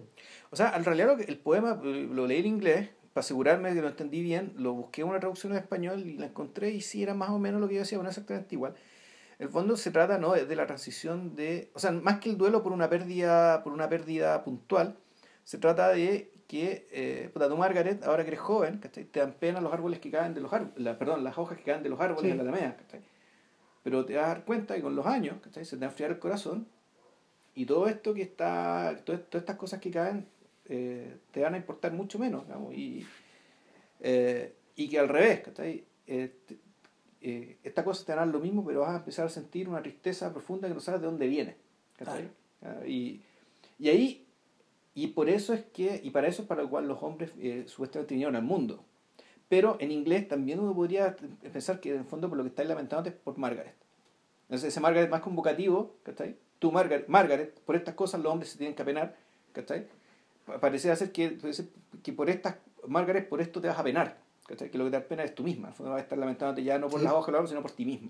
El, Entonces, en el fondo, la, la cuestión se trata claramente puta, de, de la entrada a la adultez, digamos, al mundo, o al mundo, el mundo adulto, ¿cachai? Eh, en, en comparación con la adolescencia, esto, sí, eh, esto en, en conjunto, digamos, en complemento con otra, un inserto muy breve, donde una compañera en otro debate, a pito de nada, dice que puta, los adolescentes son los dueños del mundo, son los privilegiados porque tienen el corazón suficientemente grande bueno, para preocuparse de todo, amarlo todo, ¿cachai? Y para no y no estar preocupados de las mezquindades del mundo, ni en las decepciones, ni los, los desen- de los desengaños. Y esto lo hizo una compañera a pito de nada, digamos, que lo hizo un poco al pasar. al pasar, una cosa que se le ocurre a partir de lo que le está, lo que estaban leyendo. ¿cachai? Y entonces, supuestamente, y por el hecho de que la película tenga el nombre Margaret, que en el fondo la, la pregunta, una pregunta obvia es, bueno, entonces, ¿quién chucha es Margaret? Sí. Una cosa que uno se pregunta, bueno, ¿cuándo aparece Margaret? ¿Quién es Margaret? ¿Quién, quién va a aparecer? ¿Cuándo aparece? Y resulta que Margaret, que efectivamente eh, es, el- es la persona, a la que el hablante lírico de este poema británico, digamos, que se llama eh, Primavera y Otoño. Sí, Spring and Fall, creo que. sí, así es el nombre del poema. Sí, Spring and Fall, creo que sí, primero de otoño. Eh, puta, entonces este, este personaje al cual el hablante lírico le está dando una lección de vida, en el fondo, y, y supuestamente, claro, la, y Margaret, por lo tanto, es lisa, y uno debería esperar que, ah, lo que va a ocurrir, supuestamente es esto. Pero no. O sea, no, pero Sí, pero no, Pero, mira, de, un- pero es de una que- forma muy poco Es virtuosa. que, es que Ah, ahí, ahí, es donde, ahí es donde la película empieza a abrirse y abrirse y abrirse. ¿Por qué? Eh, en, en algún momento, del- eh, a ver, cuando, cuando, a, cuando a Lisa los pacos la llaman para... O sea, no, miento. Es interesante cómo hemos ido saltando en el tiempo para poder explicarla. No hemos ido como usualmente hacemos en forma lineal. No, porque ustedes eh, van a ver Margaret. Claro, no van a tener que ver Margaret. Pobre de que no vean Margaret. Eh, bueno, en fin, el, el rollo es que eh, cuando le están tomando declaración in situ. Claro. En su calidad de testigo. Ahí, exacto. Ensangrentada y todo, la chica dice: Bueno, a ver, a ver. ¿La luz estaba roja o estaba verde? Y ella mira al tipo que está a lo lejos y que interpretado por Rufalo, por Rufalo. Y Rufalo, que ya lo están, y, Rufalo la mira con cara desesperado, porque él también está choqueado. También. Eh, y, y, ella lo mira y dice, y lo mira y, mira a Rufalo y ella dice, estaba verde. Y miente. Miente. Porque ella sabía que estaba roja. Él no sabe si estaba roja o verde. Él se da de cuenta después. Él no, no, sabe si era exactamente el lugar o no. Entonces, eh, y le salva el pellejo de alguna forma a Rufalo. En, en términos de que podría haber sido. Es que también se salva ella misma, porque si hubiera dicho, está roja. Ay, ¿por qué no lo vio? Pues si hubiera tenido que decir la verdad, bueno, porque estaba flirteando con él. Claro. Entonces, el, el, tema es que con esa mentira, los dos zafan. Los dos zafan.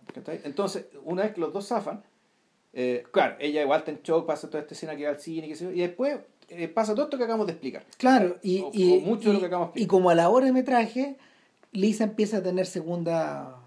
Second thoughts. Claro, ¿cómo se llama? Pensamientos, pensamientos laterales o, ideas En el fondo se arrepiente de, esa decisión y le baja, a pito de nada. El deseo de investigar. No, no, no investigar, no, le baja la convicción Eso. de que este sujeto que atropelló tiene que ser acusado y tiene que perder su, su trabajo porque él es responsable de la muerte de esta señora. Entonces llama a los pacos llama, eh, vuelve a prestar declaración. O sea, empieza un tour de force que se desdice. Es, ridículo. Va, eh, trata de contactar a una pariente. La es una pariente que vive, puta, en el sur, digamos. no sé. En Nebraska, bueno. No sé, no sé dónde chucha vive, pero, eh. pero, pero la pariente está loca.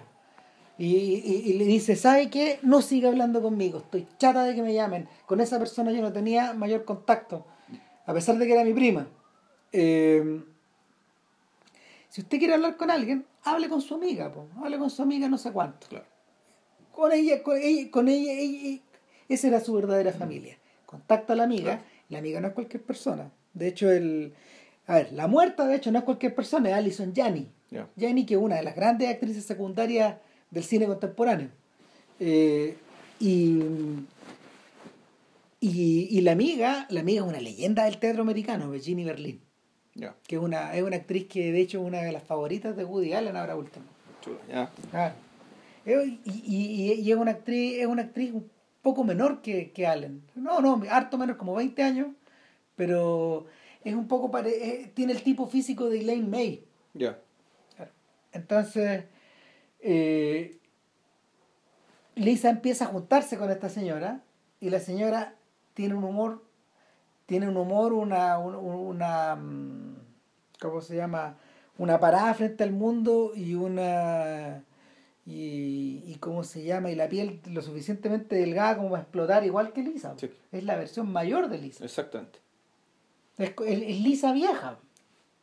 Entonces, empatizan estas dos y empiezan empiezan la empiezan cómo se llama la, labor detectivesca detectivesca que a Lisa ya la ha llevado a contactarse con el propio fue, a joder al propio conductor pues claro y Rufalo se manda una escena eh, escena de Oscar esa cuando empieza a mover los brazos.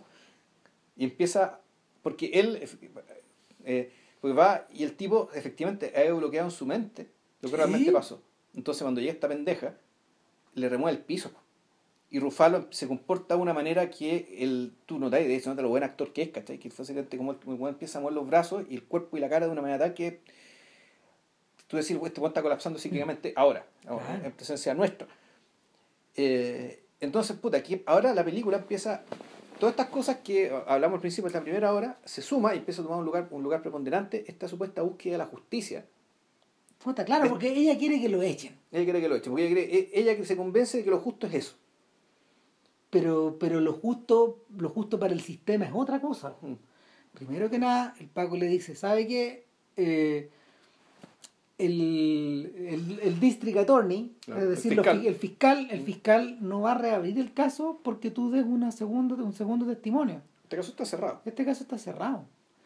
Eh, tu única solución sería, eh, ¿puedo, puedo, hablar con tu superior, te va a decir lo mismo. Igual voy a hablar con él. Y hablan y hablan. Y hablan. dando la lata esta bandeja mierda. Ahora, eh, pero, la, y, pero su doble, su doble mayor, la señora Ginny Berlin le dice... Pero conozco un abogado. Conozco un abogado.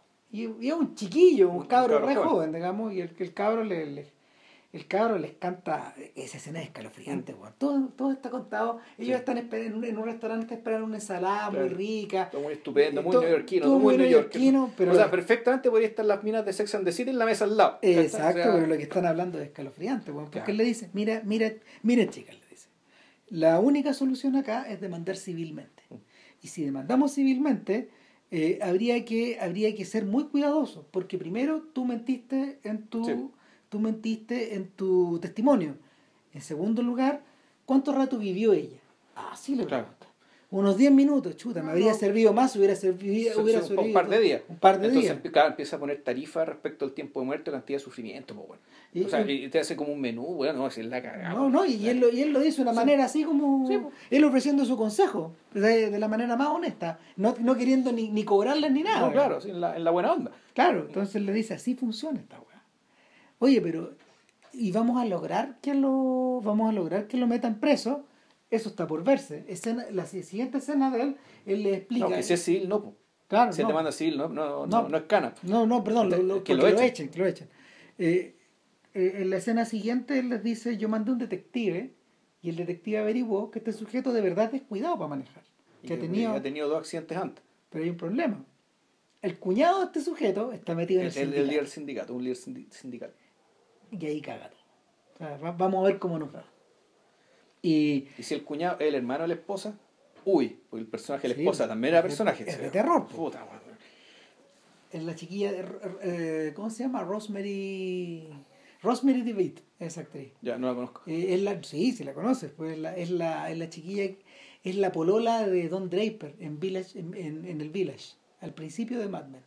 La chiquilla que la chiquilla que era diseñadora, que, con, la que, con la que Draper se quedaba, fumaba marihuana. Ya, pues la primera temporada, pues bueno, claro, hace muchos años, ya. Mira tú, ya. Y eh, gente de teatro de nuevo. Y el, el, el otro rollo es que eh, en, en, ese punto, en ese punto donde eh, ambas protagonistas de alguna forma, porque a esta altura esta señora ya ha cobrado, ha cobrado protagonismo en desmedro del personaje de la madre, Exacto. Que, que, que en paralelo está, eh, está saltando al estrellato por su obra. Sí. Y, y, necesita a su hija, pero la hija no está. Que le sonríe la vida, digamos, está, está, de polola con este muñeco tan, puta, tan piola que está, está, le está yendo muy bien en su pega. Claro. Y, y finalmente... Pero resulta claro, esta pendeja al fondo mete esta mina en la familia. Como que termina pasando eso. De alguna manera. Entonces, sí, bueno, aquí, en el fondo, esta película es un poco como la. Esta película, eh, un, un, buen chico, a Pobre Boy. Sí. Se trata de eso, ¿cachai? Se trata en el fondo de esto como, esto el backup que decía el pendejo, esto como, como agrandáis tu familia, si, es muy chica tu familia, realmente necesitáis más apoyo. Entonces esa película se trata de cómo alguien alarga su familia, eh, agranda su familia, ¿cachai? Y esta cuestión parecía que iba para allá hasta que, puta, que a la caga, esto es muy, muy, muy de Lonergan, es decir, que es mostrarte como la vida misma. Te abre, te abre la puerta y se cierra el tiro con esta escena que... O se cierra súbitamente, claro. No, claro, con la escena esto del de, de Jewish, de Jewish Response. Claro. Entonces, puta, eh, eh, están en la mesa, están con Ramón. En un restaurante estupendo. Los cuatro comiendo. Los, cuatro, esta familia, esta nueva familia. Claro, y, y, y, el, y lo que hemos visto, lo que hemos visto en la en la sesión de debate en el colegio se replica en la vida real. Y, y en la vida real, claro, por la discusión en torno a la discusión. Eh, eh, y no eh, hay ni una diferencia, a pesar de que son 50 años más de edad o 40 años más de edad, no hay ni una diferencia. Salvo Ramón. Ramón. No, Ramón les dice: A ver, pensemos, dice. Mm. la persona que tiene el poder, en este caso, es la que trata de imponer todas sus condiciones y, y y comportarse como si esto fuera una tierra arrasada. ¿Sí o no? Claro, no, dice, claro, y habla de la ley de orden, pero bueno, es su ley y su orden. Pero claro, quien hace lo mismo que ellos le llaman terrorista. Y ahí esta vieja va rabienta. Ah, ah, ah, que los nazis, ah, ya saliste los nazis. Esa es la de Jewish response. Uh, uh, claro, Ramón después dice debía haber dicho la respuesta israelí. claro. ahí podría haber cambiado. Yo creo que no. No. Y le tiran agua en la cara, claro. Claro. Y ahí se acabó la amistad, weón. Se acabó, Se acabó la familia, cagó todo. se acabó weón. la familia. O sea, de hecho, cagó Ramón en parte porque de ahí, porque la escena siguiente, él dice, bueno, si tú vas a terminar conmigo por esta escena que causó la amiga de tu hija, yo creo que de verdad deberíamos terminar. Mm. Claro, hasta, hasta, eh, ¿cómo se llama? Consistente hasta el final. Claro. y después se muere, weón. Sí, weón. Después Ramón se muere, Se muere un paro cardíaco, pito en Claro, y- claro. y, y, y es, la, es la muerte, es la otra muerte en la película, la que de alguna Claro. manera establece el balance. Claro. eh, respecto a la primera, de hecho. Ahora, pasa otra cosa más aparte de eso, que, que, esta, que, esta- que, que Lisa y su doble, en el fondo, su doble mayor, finalmente eh, colapsan, precisamente porque, eh, a ver, el- la señora, la señora, la señora define que, o sea, en algún momento cuando consultan al abogado, el abogado les dice, eh, para que el juicio civil funcione, tiene que haber un pariente que sea el que demande y que Claro. pida dinero, una compensación económica a la que vaya asociado el, el despido de este sujeto. Ya tienen que recurrir a la prima mierda, weón, que vive allá en Nebraska, no sé dónde. Claro, y es un trato con el diablo, Sí. porque esta persona está loca y esta persona quiere más plata y más plata y más plata y, y, to- y lo enreda todo. Y quiere meter a su propio abogado, que sé yo. Pero esa cuestión también parece que lo va a complicar. Pero también termina resolviéndose. ¿cachai? Claro, pero eh, en, en la medida de que finalmente todo se resuelve, todo, esa, todo ese aparato se resuelve, emerge otra cosa más. Y, y emerge, emerge de una manera espontánea cuando están revisando una fotografía, eh, Lisa y su doble, claro. Y, y, y Lisa dice, oh, mira, aquí está la hija, y esa también se llama Lisa. ¿Sabías tú que su, poco antes de morir, eh, ¿cómo se llama? Tu amiga eh, me confundió con ella. Yo creo que durante el- en algunos momentos Yo sentí que era ella. yo sentí que era ella. Ah. Claro, y, a uno- o sea, y, y- y- la mierda que empieza a sentir esta mujer acá, frente a nosotros, se refleja en la rabia de uno. po, Claro. Porque Yo uno, creo que probablemente la raya con ella misma, porque probablemente ella también cuando joven fue así. Claro. Un- Entonces le dijo, uno también es, su, es, su- es un, juez, un juez severo con, un, con, con su propio joven, digamos. mira, pendeja. En la mierda. concha de tu madre. esta huevá no tiene que ver con tu ópera personal, ni con tus Claro. sentimientos, ni con el llanto que estáis sintiendo en este momento y con las lagrimitas que te están Claro. saliendo. Esto es de verdad. Esto es la, esta, esto tiene que ver con la relación que yo tuve con mi amiga, con la que nos conocimos a la edad tuya, pero que a la que no voy a ver nunca más. O sea, esto es un duelo de verdad. Esto no es una ópera, no, esto es una, no es una teleserie, Sí. no, no es una teleserie, no, esto no es una película. Está, en tu cabecita. Exactamente. pues, Y ahí, y ahí finalmente termina por armarse esta idea de que, de que la emocionalidad, la, la emocionalidad descuadrada de Lisa es finalmente la que la que permanentemente la, la tiende a poner arriba como de un pedestal o de un escenario o eh, al centro de las miradas de los Sí. otros. Es una sensación súper adolescente, de hecho. Claro, y entonces tú cuando decías, claro, aquí lo, que- lo que me gustó de esta película es porque te muestra un Nueva York hacia arriba, como ciudad vertical. Puta, claro, ya Pero- vamos a hablar de esa. Pero claro, pero el punto, pero ah, para mí, yo viendo la película, tú decís, esto, aquí te están filmando en Nueva York como si fuera el público, Sí, po. ¿cachai? Que está mirando esta pendeje mierda, ¿cachai? Con su espectáculo de mierda y con su obra de teatro de mierda, ¿cachai? Que nos está eh, refregando en la cara, Exacto. ¿cachai? Eh, y por eso es que es tan terapéutico el final, ponte tú cuando ella entra un teatro de verdad. O sea, que sea tan importante el hecho de que ella entre al teatro, que en el Lincoln Center, puta, la cámara la siga. Claro, pues, y que, entra, y que entran a la orquesta, abajo, ¿cachai? Donde, donde tú, donde tú de hecho estás más, más cerca que nunca del Mm. cantante, estás Mm. como vibrando al lado de la orquesta, ¿cachai? Y, y el finalmente el, el efecto de esto, tal como, tal como lo dices tú, es el de un teatro griego que se Mm. empieza a abrir y empieza a crecer de tamaño. Mm. Y esa es la razón, esa es la razón de por qué Lonergan filma la ciudad como la filma. Mm. La toma inicial de, de Margaret es maravillosa. Hay gente que está esperando a un ritmo normal y corriente Sí. eh, que cambie la luz, Sí. que es precisamente lo que desata la cagazos, tragedia. claro. Claro, toda esta gente está esperando que cambie la luz y miran bien lo que viene. Claro. O sea, miren siempre antes de Sí. cruzar. Claro.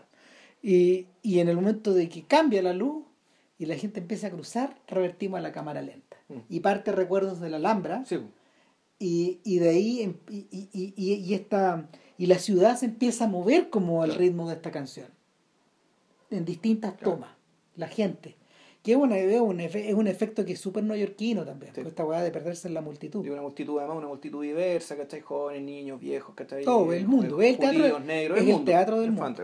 es- eso. Bueno, ¿a qué, a, qué, ¿a qué va todo esto? Que cuando Lonergan le preguntaron por qué había, por qué había escrito Margaret, él dijo que, él dijo que por el 11 de septiembre. Ya. O sea, eh, lo, discutió, lo discutió a partir de todos los sentimientos que se despertaron, no solo en él, sino que en la gente que lo rodeaba, o en extraños, o en personas que lo abordaban, etcétera. Y, y él hizo un esfuerzo consciente por tratar de atrapar esas emociones o ese estado emocional y trasplantarlo en la pantalla, eh, eh, no demasiado luego, pero, pero, pero, pero, pero, pero ir construyendo esa atmósfera post Post, post 11. Da la sensación de que esto se produce al comienzo de la guerra de Irak, en Ya. 2003, por ahí, 2003, finales de 2003, principios de 2004, no sé, por ahí. Y el, ahí está ambientada la película, y en el fondo, claro, eh, hay algo de duelo colectivo en esta voluntad. Y, y también en el manejo de las emociones, en el por qué estas emociones explotaban. Eh, y, y, y- y la forma la forma en que explotaban en la forma en que explotaban en personajes que a veces las reprimían demasiado y, y- y en otros que no las manifestaban en absoluto Ya. Eh, entonces es, es interesante de que de que 10 años después de finalmente de, de- del ataque a las torres gemelas la película se, Se estrenar. se, se estrene justo justo para los Mm. 10 años y, y que y que la y que, y que el propio creador de la película haga evidente, evidente su voluntad de que sobre eso es la película es un filme post post 11 de septiembre entonces el para los efectos para estos efectos Margaret también es Nueva York Sí. ¿cachai? Mm. Eh, eh, la Margaret que se lamenta Sí, claro. ¿cachai? de lo que ya no está O sea, y no solo eso, claro, está. este,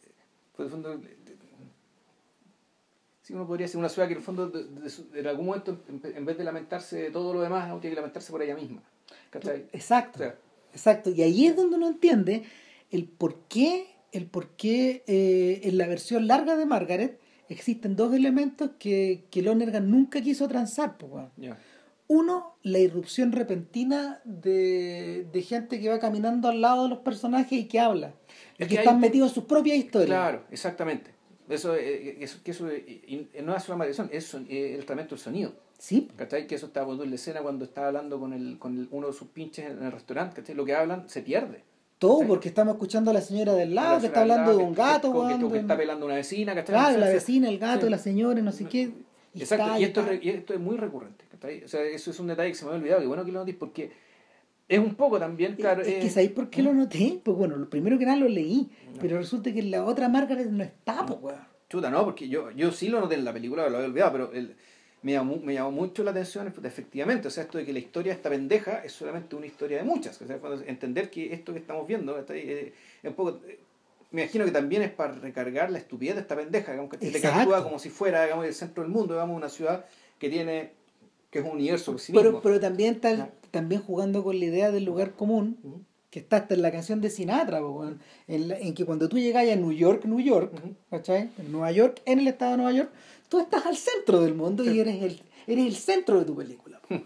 Top of the hip, como dicen, como dicen en la canción. Es, es jugar con esa idea también que es media siniestra, pues, que, que la ciudad te invita a sentirte como protagonista tú. Claro, pero, eh, eh, pero al pues yo también, también, yo, yo- yo también eh, eh, El efecto es al revés. Claro, pero el efecto, el efecto yo creo que más bien el efecto es que, claro, ahí, como tú eres uno de muchos.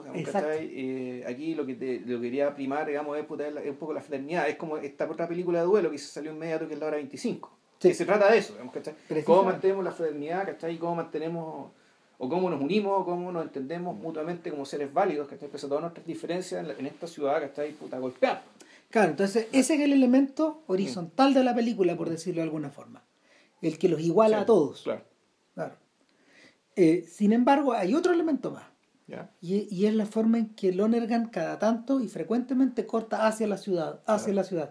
Y lo hace, lo hace de una forma muy bella porque lo que hace Lonergan... Es que como si fuera un interludio, un interludio de ópera, con música entre medio, y con el público mostrando al público, que son las ventanas de los edificios, edificios, edificios, hay, una, hay una toma envolvente donde el buen parte en los topes de los techos y sigue, eso tampoco está en la versión corta.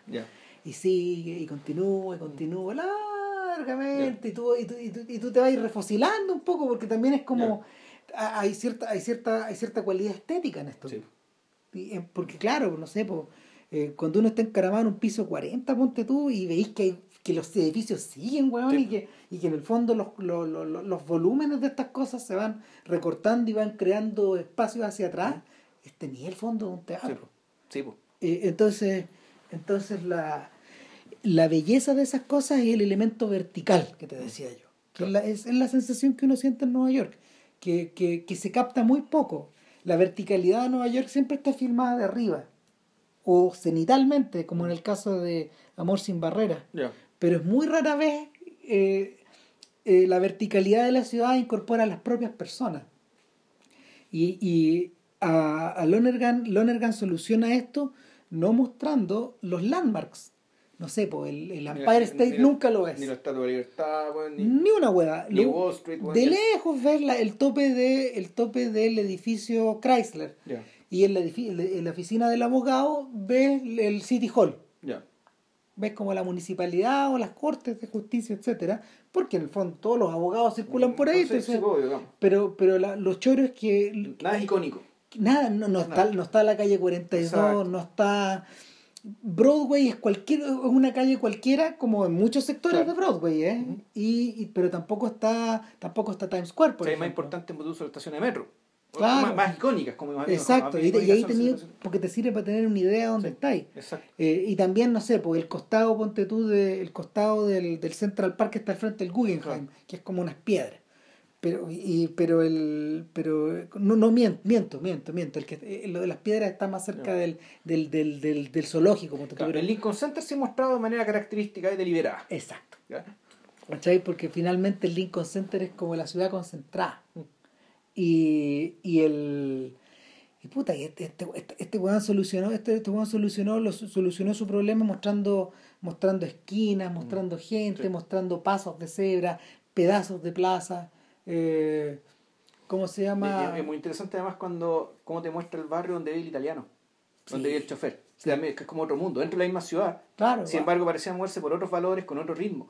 Claro, esto, esto prácticamente es más primo del Bronx que de cualquier cosa. Estamos, estamos bien al norte, pasaba la calle 95. No, pues el Bronx eso ya no es la isla, pues eso ya es su continente. Exacto, pero hay un momento. lo que pasa es que la isla arriba es como un triángulo. Entonces, la ciudad, la isla, a ver, Manhattan continúa subiendo y el sector de Columbia y de Washington Heights y de Harlem continúan las calles hacia arriba, pero hay un, hay un, hay un momento en la, en la guatita, en, la, en, la, en una parte inferior del triángulo, eh, tenéis más de cerca a la, a la, a la, a la punta del Bronx, eh, ¿cómo se llama? A una punta del Bronx. Entonces esto, esto, hace espejo de por ahí, digamos, se parece más a eso. O tal vez este gallo vive para el lado de Queens, no sé. O Brooklyn, anda a ser. Claro, pero bueno, encaramado por ahí. O Nueva Jersey no. No, eso sigue haciendo Nueva York. Claro. Entonces, el, el, el, rollo finalmente es que, claro, pues esta sensación de que la ciudad, eh, esta, mezcla, esta mezcla vertical y horizontal, revierta la idea del teatro y, y, y, el, y, y, una idea, una idea que, que se empieza a colar desde el momento en que la, la, la mamá está en las tablas y después, después cuando cuando, cuando Ramón la lleva a ver Norma. Claro. Y todo esto es una excusa para poder ir armando el final. Donde terminamos con los cuentos de Hoffman. Con una representación de los cuentos de Hoffman. Claro, donde usa la. Sale hasta René Fleming, la, la, sopra, la, la meso en la. La, meso la que hace de Hoffman. Claro, no, no, la que hace, no, no la que hace de Hoffman, la que hace de la niña. De la. Ah, entonces es una, es una, es una es una contralto la que hace de Hoffman. De Hoffman y, y, y, René Fleming hace, de, la, hace de, la, de, la, de, la, de, la de, la cortesana. No, el protagonista es Hoffman. Eso, pero. Lo que pasa es que el cuento de Hoffman. El, son tres, ¿no? Son tres cuentos, creo, y donde el protagonista es Hoffman. Si mal no recuerdo. Entonces, hay uno de los cuentos, creo que el segundo, que ocurre en Venecia.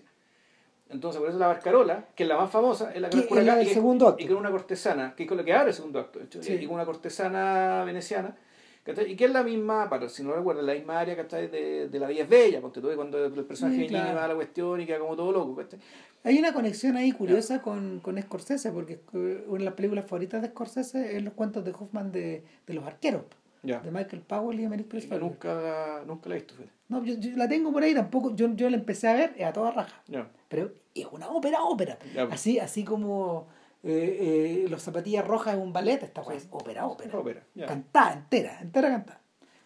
Y Ah, sí, y el ¿cómo se llama? Nada, pues entonces ahí finalmente la catarsis se produce donde tiene que producirse, pues, observando esto. Claro. Son Claro. familias de artistas, digamos así se entienden. Eh, dos voces femeninas, además, aun cuando un personaje masculino, pero eh, es cantado por una voz femenina. Claro. Entonces Eh, hay dos mujeres en escena, dos mujeres, dos mujeres en la platea. Ahora, ahora, la letra de la canción, si mal no recuerdo, es básicamente una apología de la vida licenciosa. O sea, no, aquí no hay nada espiritual, ni nada que tenga que ver con los sentimientos más profundos, ni nada, sino básicamente son dos buenos carreteando que están puta, celebrando, que está puta, lo, lo alegre que es la vida de car- de carrete que lleva. Claro, la morbidez. Exacto, ¿cachai? Un poco autodestructiva, además, porque esto era un ambiente muy decadente. Claro, bueno, pero también es una celebración de lo que está vivo también. Claro.